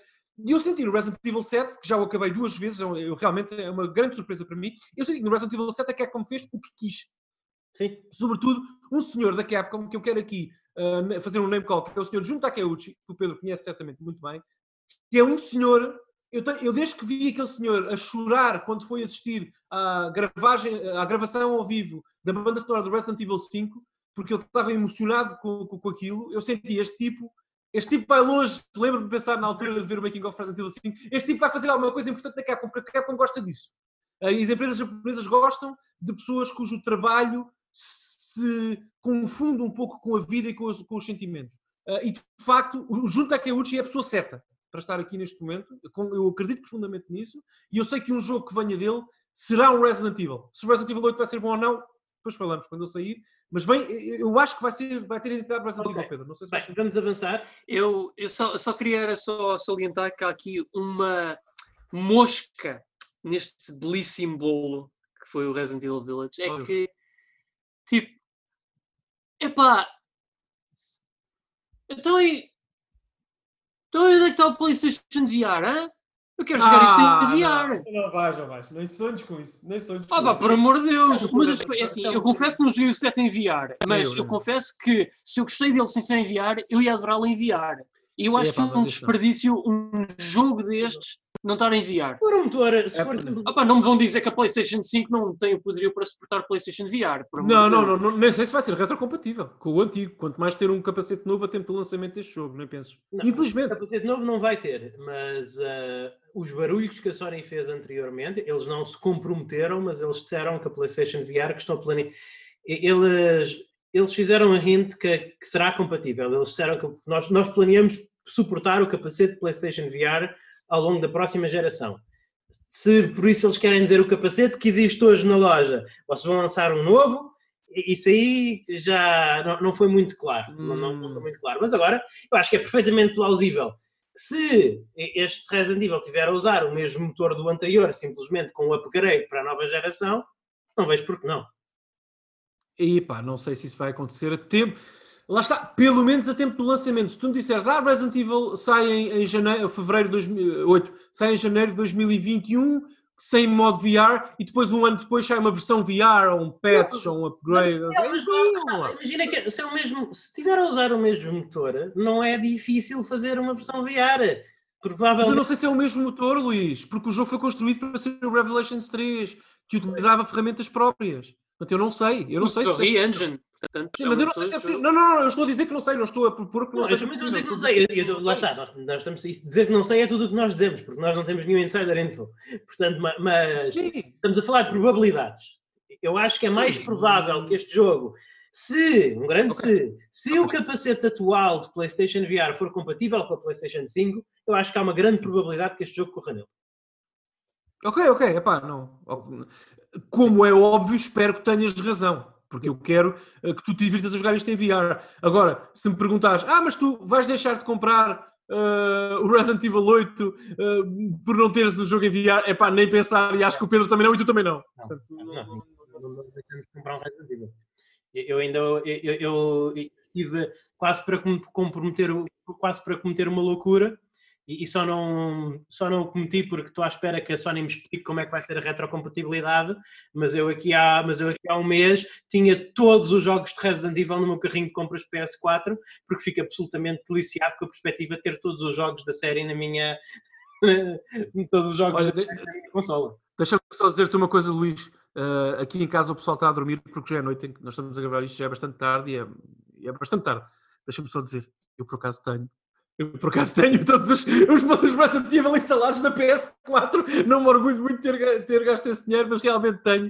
Uh, e, e, tenho uma pasta na PS4 chamada Biohazard só para jogar. E é muito comum eu de vez em quando ir lá, deixa-me experimentar, fazer uma run do Resident Evil 4 esta madrugada. Não, mas, para mas combater. tu arranjaste tudo em digital especificamente para teres essa qualidade de vida. Eu isso tenho no Steam. Eu isso tenho no Steam. Menos o Code Verónica, que é o único que não existe no Steam. Uh, mas... Ah, ok. Yeah. Mas eu isso tenho no Steam também, não és tu o único doente. Não, não, não, não, não, não, não mas eu tenho em caixa também. Eu tenho, eu tenho, eu tenho, eu tenho o 7, por exemplo, o 7, o 2, o 3, uh, em caixa. Eu acho que os únicos que tenho digitais são. Eu tenho o 0 e o 1 em caixa. Os únicos que tenho digitais na PS4 são o 4, 5 e 6, porque okay. tenho em caixa para outras plataformas. Como tu disseste, tinhas em pasta tinhas comprado todos digitais. Mas enfim, vamos, vamos avançar. Ah, desculpa, desculpa, desculpa, desculpa. Sim, vamos sim, sim. avançar para o, o, o Pragmata da Capcom. E, e eu digo muito sinceramente, eu quando vi, antes, de, antes de ver o logo tipo Capcom, eu, eu pensava genuinamente, olha, é o próximo jogo do Hideo Kojima. Foi o que eu pensei, o Homo Ludens. Ah, mas, yeah, yeah. Porque, porque, realmente o estilo, o estilo é bué, bué, bué, bué semelhante ao Death Stranding. É, é super uh... parecido. Deu-me grandes vibes Death Stranding.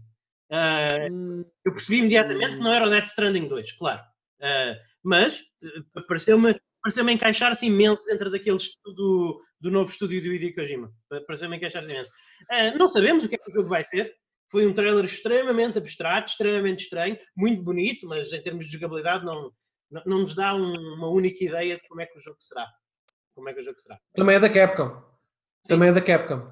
Eu hoje vi um tweet muito engraçado de uma pessoa, um, um analista americano, que disse: uh, Ah, eu gostei muito do, do trailer do Pragmata, mas deep down eu sei que ele não vai sair nunca. Porque de facto a Capcom tem um histórico na apresentação ah, yeah. das consolas PlayStation é não cumprir tudo o que diz. De facto, o Resident Evil 8 vai sair. Sim, nós, ainda, estamos, este... nós ainda estamos à espera daquele, daquele, daquele jogo medieval com dragões e tal. Do, do... É, esse é o Deep Down, é o Deep é Down. O deep down, down é, essa que é a piada. Essa que é a piada do tweet, Luís. É o Deep Down, ele acha que aquilo não sai. Uh, Deixa-me só dizer uma coisa sobre, sobre este trailer, eu não tenho muito a dizer. Eu soube logo que era um jogo japonês, japonês pelas texturas do cabelo da miúda loira, que aparece no início, uh, e soube logo que não era um jogo do Kojima, exatamente pela mesma razão. Eu até pensei que isto era um jogo da Platinum, uh, okay. porque aquelas texturas, aquilo é trabalho de quem está mais interessado na ação do que na, na modelagem do cabelo, especificamente. Mas enfim. Uh, é pá, de resto, e do ponto de vista iconoplasta, interessante, mas vou manter a minha postura até porque temos pouco tempo. Nada a dizer. Não sei como é que o jogo se joga, não sei o que o jogo, Nem é. eu, nem eu também. Ok. Pronto, e depois acabamos com. Não acabamos, nós acabamos com a revelação da consola, já lá vamos falar, mas o último jogo a ser anunciado foi o, o jogo, acho que inegavelmente o jogo mais bonito da noite. Uh, com, este sim com gameplay e gameplay, e gameplay tão boníssimo, o Horizon Forbidden West. Oh, que, oh. Não, é assim, eu não sou o maior fã do Horizon, aliás, ainda nem acabei o jogo, embora pretendo acabá-lo, mas ainda não, especialmente agora que já está anunciada a sequela, mas ainda nem o acabei, não sou o maior fã do Horizon, mas que o Horizon é um jogo lindo, absolutamente. É, pá, é um jogo espetacular, pá, espetacular. É, e este está muito mais, isto é, e eu acho que isto, uh, eu estava aqui, estava, estava aqui há umas semanas a falar com vocês, que bolas, isto aqui, a, a, a, eu, não, eu não percebo como é que a nova geração vai competir com o Ghost of Tsushima, porque o Ghost of Tsushima é das coisas mais bonitas que eu vi na minha vida. E eu já percebi como é que a PlayStation 5 vai competir com o Ghost of ah. Tsushima. oh, uau, uau, uau, uau. É. Nem sei o que dizer. Foi a minha terceira ideação, uh, figurada ou não, uh, da noite, a seguir ao, ao Demon Souls e ao Resident Evil 8. Epá, eu quero jogar estes jogos. Alguém tem uma build que me possa emprestar? Epá, espetacular. Já sabem que eu adoro a Eloy, adoro o Horizon, foi um dos meus jogos do ano em 2017. Uhum. Curiosamente, ele saiu, salvo erro, na mesma semana com o Breath of the Wild em 2017. E eu lembro-me na altura de pensar: ok, eu provavelmente vou comprar os dois jogos, isso é que vou por acontecer, mas de pensar, bem, eu jogo Horizon quando puder, quer dizer, uh, uh, não, uh, eu, vou, eu, estou aqui para jogar Zelda, não é? Zelda é mais ou menos a minha coisa, não é? Uh, mas nós vamos ter, nós, nós vamos estar no lado de terceira idade com 90 anos e vamos continuar a ter esse debate, porque eu tive. Epá, nós tivemos as, com os dois mesmos jogos, nós tivemos as reações opostas. Eu foi o que me cativou foi o Breath of the Wild e o que eu deixei para mais tarde foi o Horizon. Então, isso é tão interessante. Eu acho que devemos ter um podcast dedicado a isso. Uh, uh, correio arroba 3net pessoal, se quiserem ver esse podcast acontecer. Uh, houve. Eu, eu, eu caí, queixo caído com o, Horizon, com, o Zero Dawn. Com o Horizon Zero Dawn. Queixo caído. Eu acho que é um dos grandes acho não, eu arrisco dizer, não há verdades absolutas no que a opiniões diz respeito, mas aqui vou arriscar dizer que é quase uma verdade absoluta. O Horizon Zero Dawn é um dos grandes jogos da geração passada. Artisticamente, a ambição artística é incrível. O, o voice acting é, é magnífico. A, a, loop de gameplay é, é prende-te, não te deixa ir, tu não podes ligar o comando, falta só mais aquela missão. Uh, o design, o design, é, é, é eu disse na altura, não é esquece de me falhar a memória, que Horizon Zero Dawn é o jogo com o qual eu sonhei desde criança, quando, quando conheci os dinossauros e me fascinei com, com esse mundo.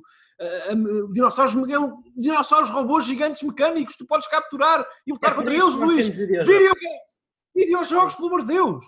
É uh, e agora temos mamutes, temos mamutes, temos mamutes robóticos que, com, com, os quais podemos lutar. Videojogos, vamos celebrar, vamos celebrar isto. É Portanto, epá, é, para mim, eu diria juntamente com Resident Evil 8, porque o jogo que eu quero mais jogar é o Demon Souls, mas eu não vi nada do Demon Souls. É? Portanto, eu do Resident Evil 8, o Demon Souls vi um remake quase do trailer original, quer dizer, pronto, eh, eh, agora o Resident Evil 8... Isto, isto, sim, mas sobretudo o Resident Evil 8 e o, e o, e o, e o, e o Horizon, é pá, o Forbidden Wild, uh, Forbidden West, é, é, eu não, eu não, tenho palavras. É raro, é raro uma apresentação do jogo deixar-me sem palavras, porque eu tento sempre, sempre ser Sim. objetivo e clínico na minha abordagem. Eu, eu ia dizer para nós, eu, eu, ia dizer que achava interessante nós dizermos quais é que são os nossos top 3 desta, desta apresentação, mas eu acho que são os mesmos. Acho que não são os mesmos, sinceramente. Vamos Pedro, não sei se Pedro, se, o teu top será diferente do, do, do nosso. Bem, o Resident Evil 8. Vamos dizê-los todos ao mesmo tempo. Vamos dizê-los todos ao mesmo tempo. Vou contar até 3. Depois, quando, depois do 3 dizemos 1, 2, 3. Demon Souls, Resident, Resident Evil 3, Resident Evil 8 Soul. e Horizon. tá, exatamente. Não... nós nem Pedro, não concordas? Nós, nós não, não, não estamos de acordo, mas desta vez foi 3 for 3. Não houve, não houve jogo suficiente para pôr um terceiro lugar. Estava à espera que mostrassem lá um novo Silent Hill da Sony. Mas espera, espera, espera, espera, Pedro, peço desculpa. O, o, o Horizon não te bateu? Epá, Daniel, é assim, é uma coisa. Eu vou já dizer aqui. O Horizon Zero Dawn, quando sair para PC, eu vou comprar o full price só porque eu quero dizer à Sony: olhem, os vossos jogos não são para estar presos a uma consola, okay. são também para vir para um PC, pelo menos. Portanto, estou aqui a votar com a minha carteira para vos fazer este favor. Porque de resto, epá, Daniel, eu tenho um problema. Eu não digo que o jogo não seja giro, a ideia dos dinossauros mecânicos, uma protagonista feminina forte. O meu problema é que eu já estou saturado de jogos open world. Ah, Pedro. São sempre a mesma coisa. Pedro, tens de jogar não, isto, Pedro. Não tem carne, é tudo muito vazio. Mas deixa-me dizer disto. Deixa não é como o Witcher 3. Eu, eu, falei disto quando nós falámos no, no, nosso podcast. Eu não sei se tu chegaste a ouvir o podcast sobre The Last of Us, mas, mas eu falei nisso uh, com o Daniel. Os jogos da Sony, agora, são ou The Last of Us, ou Assassin's Creed, ou um bocadinho de mistura entre os dois. É isto. Os jogos que a Sony faz são isto. Agora, uma coisa também posso dizer: o, o, os jogos Assassin's Creed da Sony, para mim, para o tipo de jogo que eu gosto e que eu sei que tu também gostas, são muito mais interessantes que os Assassin's Creed da Ubisoft. Muito mais. Não tem nada a ver. Ah, sim. Opa, é assim, tendo em conta que pelo menos o Ubisoft deu um no Egito. Oh, oh, Pedro, mas, mas, mas, mas a, a, do, do, o Egito diz mais para mim dinossauros. Os, os jogos da Open World da Sony são muito mais coesos, são, são, são experiências muito mais, são experiências muito mais, muito mais pessoais, muito menos experiências de fábrica, são muito mais, são muito mais artesanais.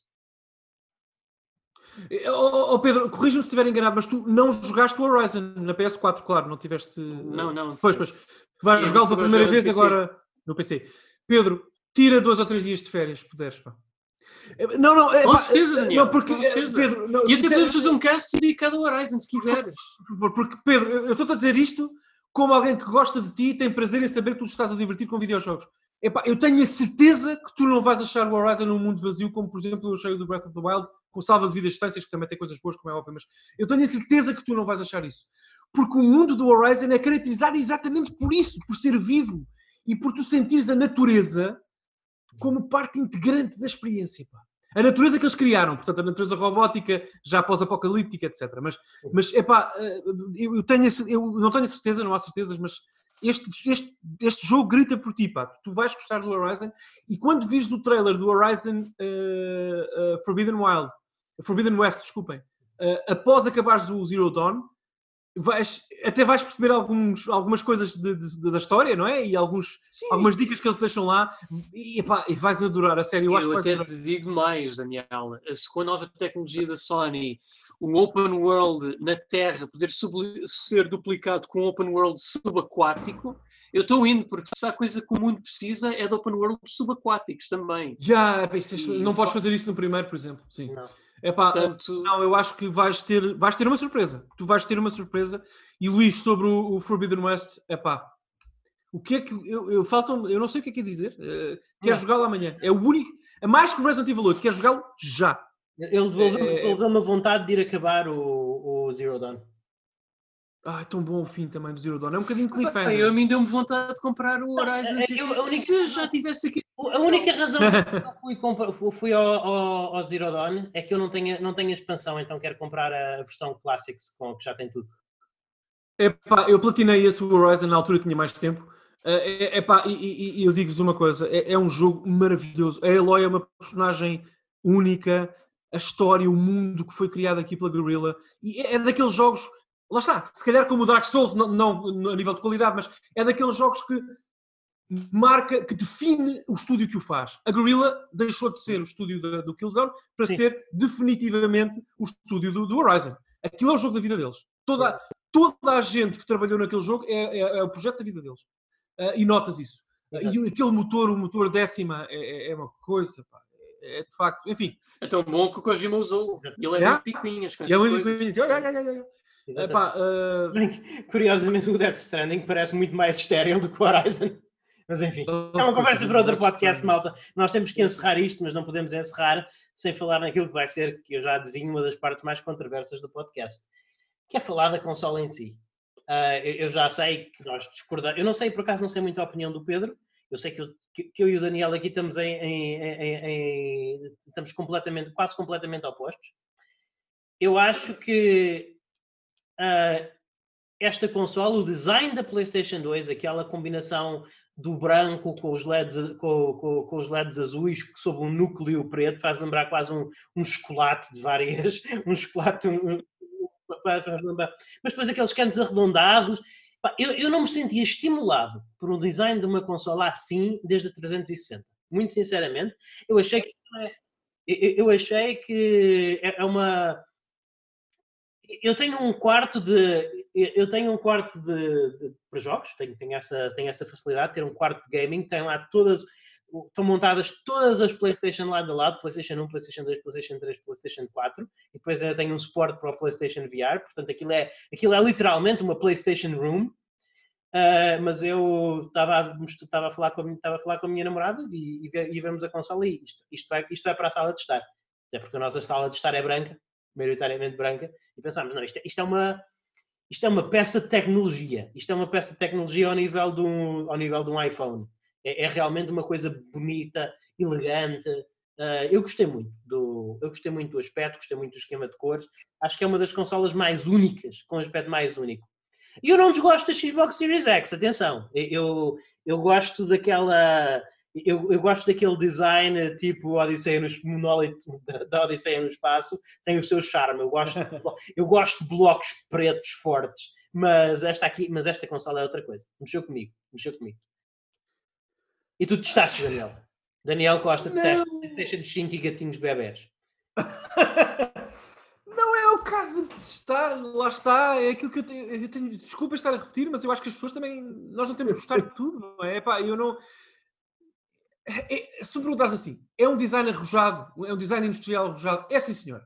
É, é o design industrial mais arrojado da história da Sony, no que a consolas diz respeito, acho que é justo dizer isso. Sim. É controverso por essa razão também, claro. É assim, eu não gosto muito nem é das cores, pá. É, eh, já agora dizer, como, como os nossos ouvintes saberão nesta, por esta altura, a, a consola terá dois modelos, um modelo normal, com uma drive Blu-ray, e um modelo que não tem essa drive, que é um modelo digital, só lê jogos digitais, portanto não, não podem colocar lá Blu-rays. Esse modelo que é mais magro e que não tem a entrada, portanto, não tem o drive Blu-rays e de facto tu sentes, portanto, é, lá está, curioso Luís essa comparação, sentes o mesmo que sentias a olhar para a Xbox 360 original, aquele, aquele, aquela vontade de respirar e expirar, não é? Portanto, aquilo sobe e depois emagrece no meio e começa a descer, é bonito o design, mas para mim o que me mata definitivamente é o, é o uh, portanto, é, é a, a, a, Drive Blu-ray, o leitor Blu-ray ali quase encaixado na parte direita na parte da branca. Na parte branca. É, é muito feio. Também, meu problema. A consola é gigantesca, já, as pessoas já fizeram comparações sabendo o, o tamanho do comando, é enorme. Uhum. Um, epá, acho que, por exemplo, aqueles detalhes que são, eu não gosto, mas tu consideras bonitos, como por exemplo, já. Os, só para concluir, Pedro, aqueles LEDs azuis que percorrem a parte negra da consola, no meio, ficam muito escondidos tu a deitares, portanto, se usares na horizontal deitada, ficam escondidos, tu não os vês. Uh, e, e, se a usares deitada ainda realça mais aquele bulge enorme para pôr os teus Blu-rays e DVDs. Acho que é uma consola esteticamente desagradável para mim, não me estimula. Agora, nunca na vida, nunca na vida, eu deixo de basear a minha opção por comprar ou não uma consola pelo design estético, confesso-te isso. Agora, eu tenho a certeza absoluta que vamos ter um modelo slim muito mais elegante e se calhar mais fiel àquilo que a Sony queria, que deveria ter feito com esta consola. Há aqui potencial para haver muita beleza estética, mas esta consola é eu não sei o que é que aconteceu aqui, pá, isto, isto realmente é muito. A assimetria mata-me também. Uh, epá, eu gosto do comando, gosto do comando, já gostava. Gosto dos headphones, uh, mas Pedro. A consola, eu olho para, eu para já digo já, eu tenho adorado os memes que têm sido feitos já em torno desta consola. Eu já vi dois deles onde um é basicamente substituem o corpo do Seto Kaiba do Yu-Gi-Oh! com a consola em si, porque realmente a consola parece o traje do Seto Kaiba, é, parece aquele trench coat branco que ele usa nos combates de cartas, e um em que basicamente substitui o cabelo do Polnareff do JoJo's Bizarre Adventure com a consola em si, de facto é o que aquilo vi, parece, parece uma alta, uma alta crista. Mas, epá, a consola em si é, tem um aspecto, é, tem um design futurista que eu gosto, mas de resto, epá, faz-me lembrar aquele carro que o Homer fez uma vez para o irmão afastado, que era horrível, porque não é nada bonita. Não, e principalmente não. com a drive de CDs ali da parte branca a sair, não, não é, esteticamente não é agradável. Epá, e o comando, epá, não gosto do esquema de cores do comando. Aquilo, eu olho para aquilo, eu, eu tenho memórias do Borat num speedo, é, é horrível. Vais ter mais cores mais à frente. Não, eu acho que se calhar uma única. Nós temos aqui um vislumbre único para dentro do cérebro. Eu gosto de cenas brancas, mas. Sim, eu, eu, gostava mais que o comando fosse todo branco ou todo preto, confesso isso. Isso, mas, tudo mas... branco até é para variar. Isso, isso, eu lembro-me que havia umas edições lindíssimas da PSP, da PS2 e da 3 que era tudo em branco. Yeah, yeah. A, Xbox Crystal, a original. Eu, eu acho que o esquema de duas cores é tão bonito. Eu não percebo porque vocês têm essa paixão pelas monocromáticas. Oh. Oh, Luís, é o que eu escrevi também, pelo menos é a minha opinião no Twitter na altura, pá.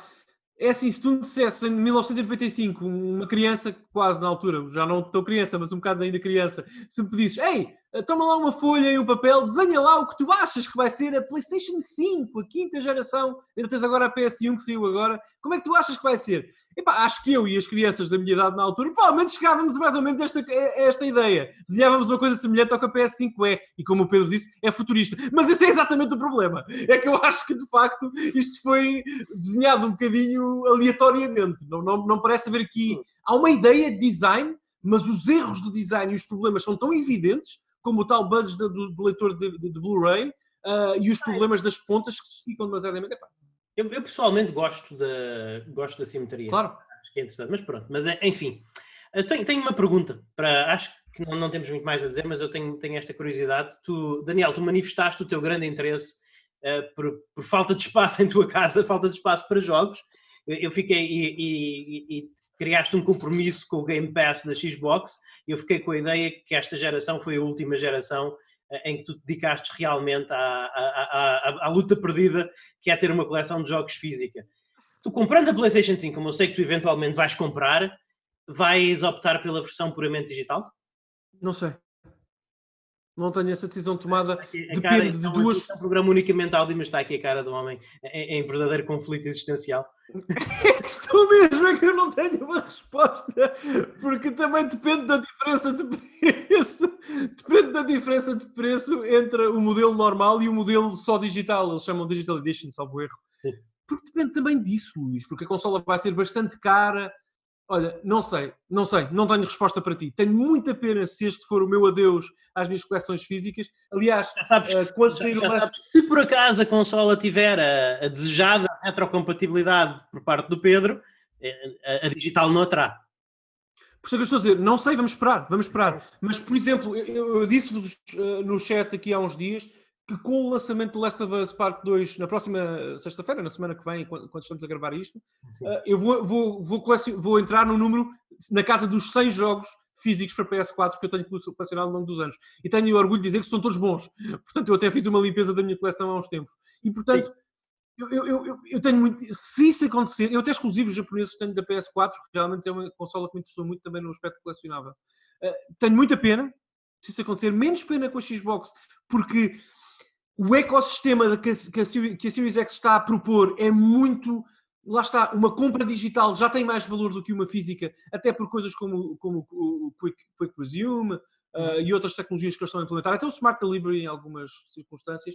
Com a Sim. PS5 ainda é tudo muito vago, nós sabemos muito pouco. Portanto, eu, como consumidor, não consigo chegar a essa conclusão. Se comprar a, a digital por alguma razão e, e assumir essa, essa essa mudança na minha eh, estratégia como consumidor. Vou chorar três ou quatro dias seguidos fechados no quarto. Eh, porque os videojogos perdem um bocado na magia a partir desse dia, para mim.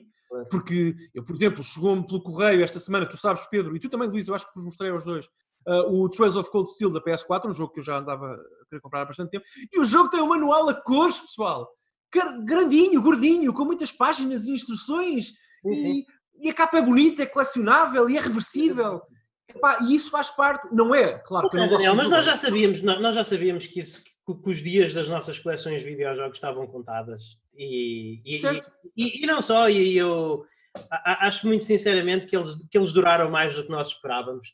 Tivemos uma, tivemos uma excelente geração com a PlayStation 4 e com a Switch. E eu acredito que, eu ainda acredito que a próxima console da Nintendo, não a Switch Pro, eh, o que vier a seguir à Switch, ainda acredito que ainda, que ainda mantenha isso. Não, não acredito sim, que, sim. conhecendo a Nintendo como conheço, acho que vão precisar de pelo menos mais duas gerações para, para, para ir para o, para, o, para o completamente digital. Mas é, é, o que eu digo, é o que eu já disse isto ao Pedro, houve, uh, quando, a, quando deixarem de haver jogos físicos para, para a Xbox e para a Playstation, eu vou começar uma coleção de turbográficos ou de Super Nintendo. Ah, sim, claro, claro. claro. Há muitos jogos mas, para colecionar. Ah, não claro, claro, ah, Não, sem dúvida. Mas ainda assim. o problema é que os cartuchos também se estragam. Olha os Nintendo 64. É, pois, é verdade. Eu fico com muita pena, fico com muita pena se isso acontecer, mas eu acho que é inevitável para todos. Mas já agora, Luís, confirmo, a, a Nintendo vai precisar de muito mais tempo, por, por, por, uma razão. O Japão não compra digital em massa. Sim. E esse é o problema. Uh, as pessoas que compraram o Animal Crossing no Japão uhum. compraram no em, em, caixa. Claro que há exceções, enfim, enfim, enfim. Mas, mas eu acho que eles já se estão a acomodar mais à ideia do sim, digital, é, Daniel, porque, nomeadamente, sim, enquanto que eles agora jogam mais em telemóveis. A pandemia vai dar um grande impulso às vendas digitais, seja em parte do mundo. Aliás, eu, o físico, quando eu ainda vejo dar com força, é nas visual novels, que eles têm aquelas edições de colecionadores, todas catitas ah, e Mas tal, Pedro, Pedro, quando lá fores, vais perceber Sim. Os japoneses não compraram o Breath of the Wild em, em, digital, compraram em caixa. Não, não, físico. Este, não, não, não há aqui dúvida disso. E mais, Daniel, eu vê-se logo para eles o packaging é uma coisa com qualidade e com arte. Vê-se pelo facto que eu olho para uma edição de colecionadores de um jogo Tales é tipo, aqui uma edição europeia está recheada de logotipos e de cenas de classificação é. etária e tal. Uma japonesa é basicamente uma edição lá um logotipo e pronto. É. Os outros três lados da caixa é tudo sem comparações, sem nada. Tu quando fores a uma loja em Tóquio chamada Book Off, que é basicamente uma CEX em esteroides, tu, vais, tu não vais acreditar no que vais ver. Vais ver jogos que tu sempre sonhaste ver a 4 euros e, em condi e novos, parece que saíram da fábrica agora. Sim, Tanto é a Steam. Este podcast já atingiu níveis épicos, estamos a aproximar-nos das duas ah, horas. Desculpa, desculpa, desculpa, desculpa, desculpa, desculpa. Portanto, acho que é hora de nós sermos a nossa conclusão e, por favor, por favor, não se alonguem mais do que um, dois minutos cada um em relação a esta apresentação da PlayStation 5. As minhas conclusões é muito. Houve esta apresentação só tinha que fazer uma coisa, que era superar a anterior apresentação da Xbox Series X. Alcançou esse objetivo uh, a 200%. A 200%. Uhum. Uh, eu, vi, eu vi jogos que quero, não vou dizer que foram todos, não vou dizer que foi a maioria, mas vi aqui uma, uma boa seleção de jogos que eu quero jogar, quero jogar. Vi outros quantos jogos em que eu estou curioso. E eu sei, eu gostei da consola e eu sei, sobretudo, que quando eu comprar a minha PlayStation 5, talvez não no lançamento, mas que eu posso contar com uma biblioteca de jogos com uma biblioteca de jogos variada.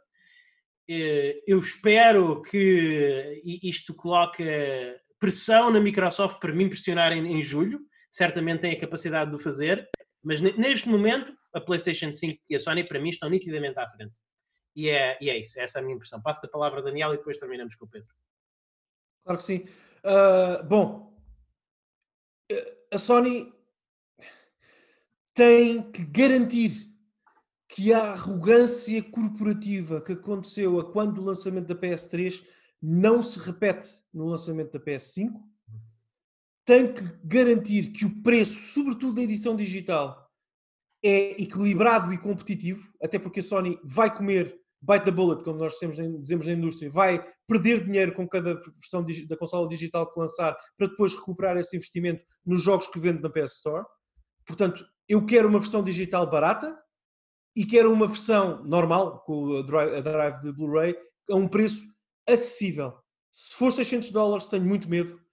Estou muito desiludido com a falta de, de, resposta, mesmo que a resposta seja negativa, mas respostas e confirmações no que a retrocompatibilidade diz respeito mas sobretudo, e lá já sabem, eu tento sempre ser positivo e trazer boas vibes também para as nossas discussões e para, para as minhas interações com as pessoas sobre videojogos. Epá, uh, um brinde ao início, finalmente está, está aberta a, a, nova geração, ainda não temos as máquinas em casa, mas, mas está aberta, eu não tenho aqui nenhum, tenho o copo vazio, mas cheers.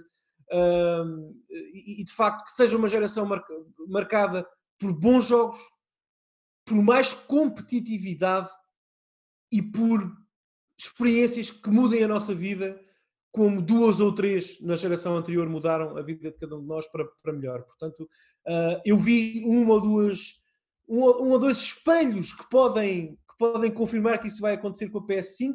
Já falámos aqui sobre algumas experiências que foram, uhum. passaram na apresentação. Um, e acho que temos tudo, uh, se o preço for competitivo, temos tudo o que precisamos para ter uma geração fantástica e que também vai ser, que vai ser divertida para todos pela frente. Portanto, faço fé que isso aconteça. Pedro. Uh, eu vou ser franco, estou um bocadinho desiludido porque não coincidiu com as expectativas que eu tinha, porque eu já andava a ler boatos e boatos e montes de boatos sobre o que iria potencialmente ser apresentado nesta apresentação. Uh, eu acho que... everything. Eu acho que até agora, por muito que eu goste de Demon Souls, é, é, o que eu digo, comprar eh, uma consola para um único jogo é uma ideia estúpida. Portanto, claramente é o que vou fazer. Xbox, Xbox One Halo 5. Uh, eu eventualmente, quanto muito, o que eu poderei vir a fazer é pedi-la emprestada a alguém para jogar o Demon Souls, como fiz com o Bloodborne, que até a data foi o único jogo que eu comprei para a consola, first party já agora.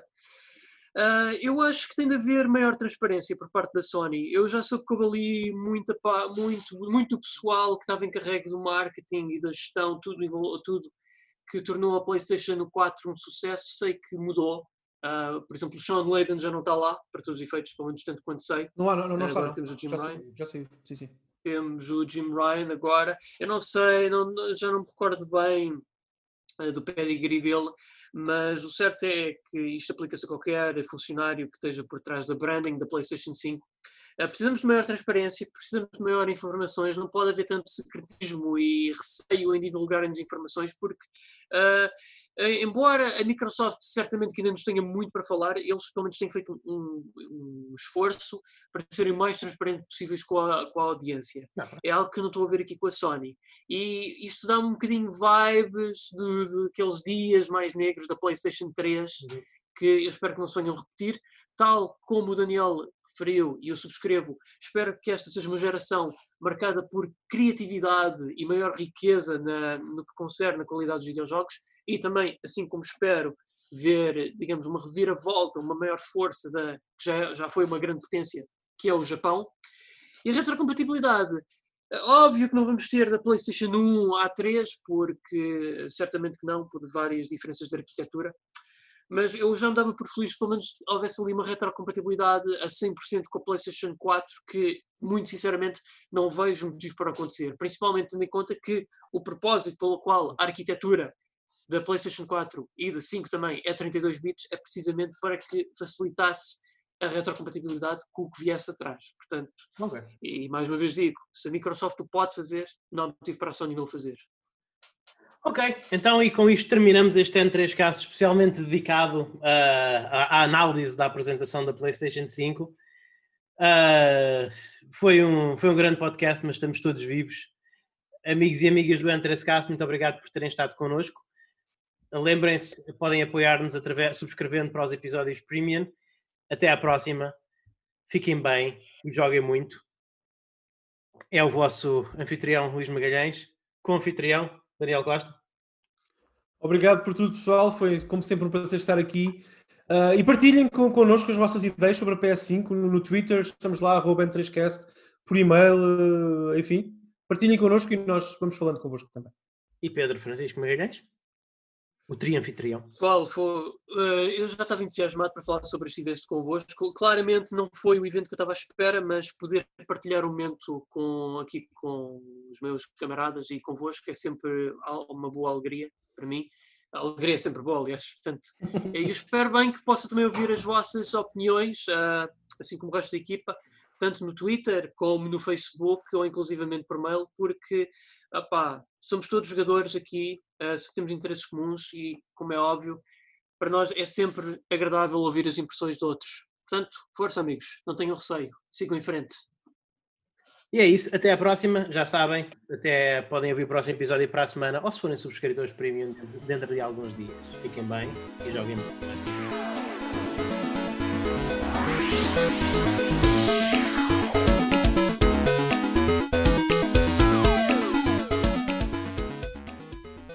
Assim termina mais um N3Cast. Muito obrigado aos ouvintes premium, que são os que nos estão a ouvir agora, pelo vosso apoio. É graças à vossa contribuição que nós podemos almojar criar aquele que nós queremos que seja o, o melhor conteúdo, o conteúdo de eleição em áudio sobre videojogos em português. Outra forma de ajudarem o N3Cast, se assim o quiserem fazer, é deixar uma análise no vosso agregador de podcast de eleição. As análises do iTunes contam muito, ajudam-nos muito a chegar a mais ouvintes mas todos os provedores que vos deixarem dar análises são uma boa ajuda, portanto, se o quiserem fazer, agradecemos muito o tempo que vocês perdem fazendo isso. E também, é claro, é sempre bom que partilhem nas redes sociais, partilhem o episódio, partilhem as vossas impressões, digam que gostaram ou gostaram menos, etc. E uh, façam-nos tag, porque nós somos bastante responsivos normalmente, especialmente o, especialmente o Daniel, é um bocadinho menos, mas tento sempre também ver. É uma forma de interagirem connosco e é uma forma também de nos ajudarem a chegar a mais ouvidos. Portanto, muito obrigado pela vossa colaboração, pela vossa contribuição. Cá estaremos para a semana com mais. Até à próxima, fiquem bem e joguem pouco.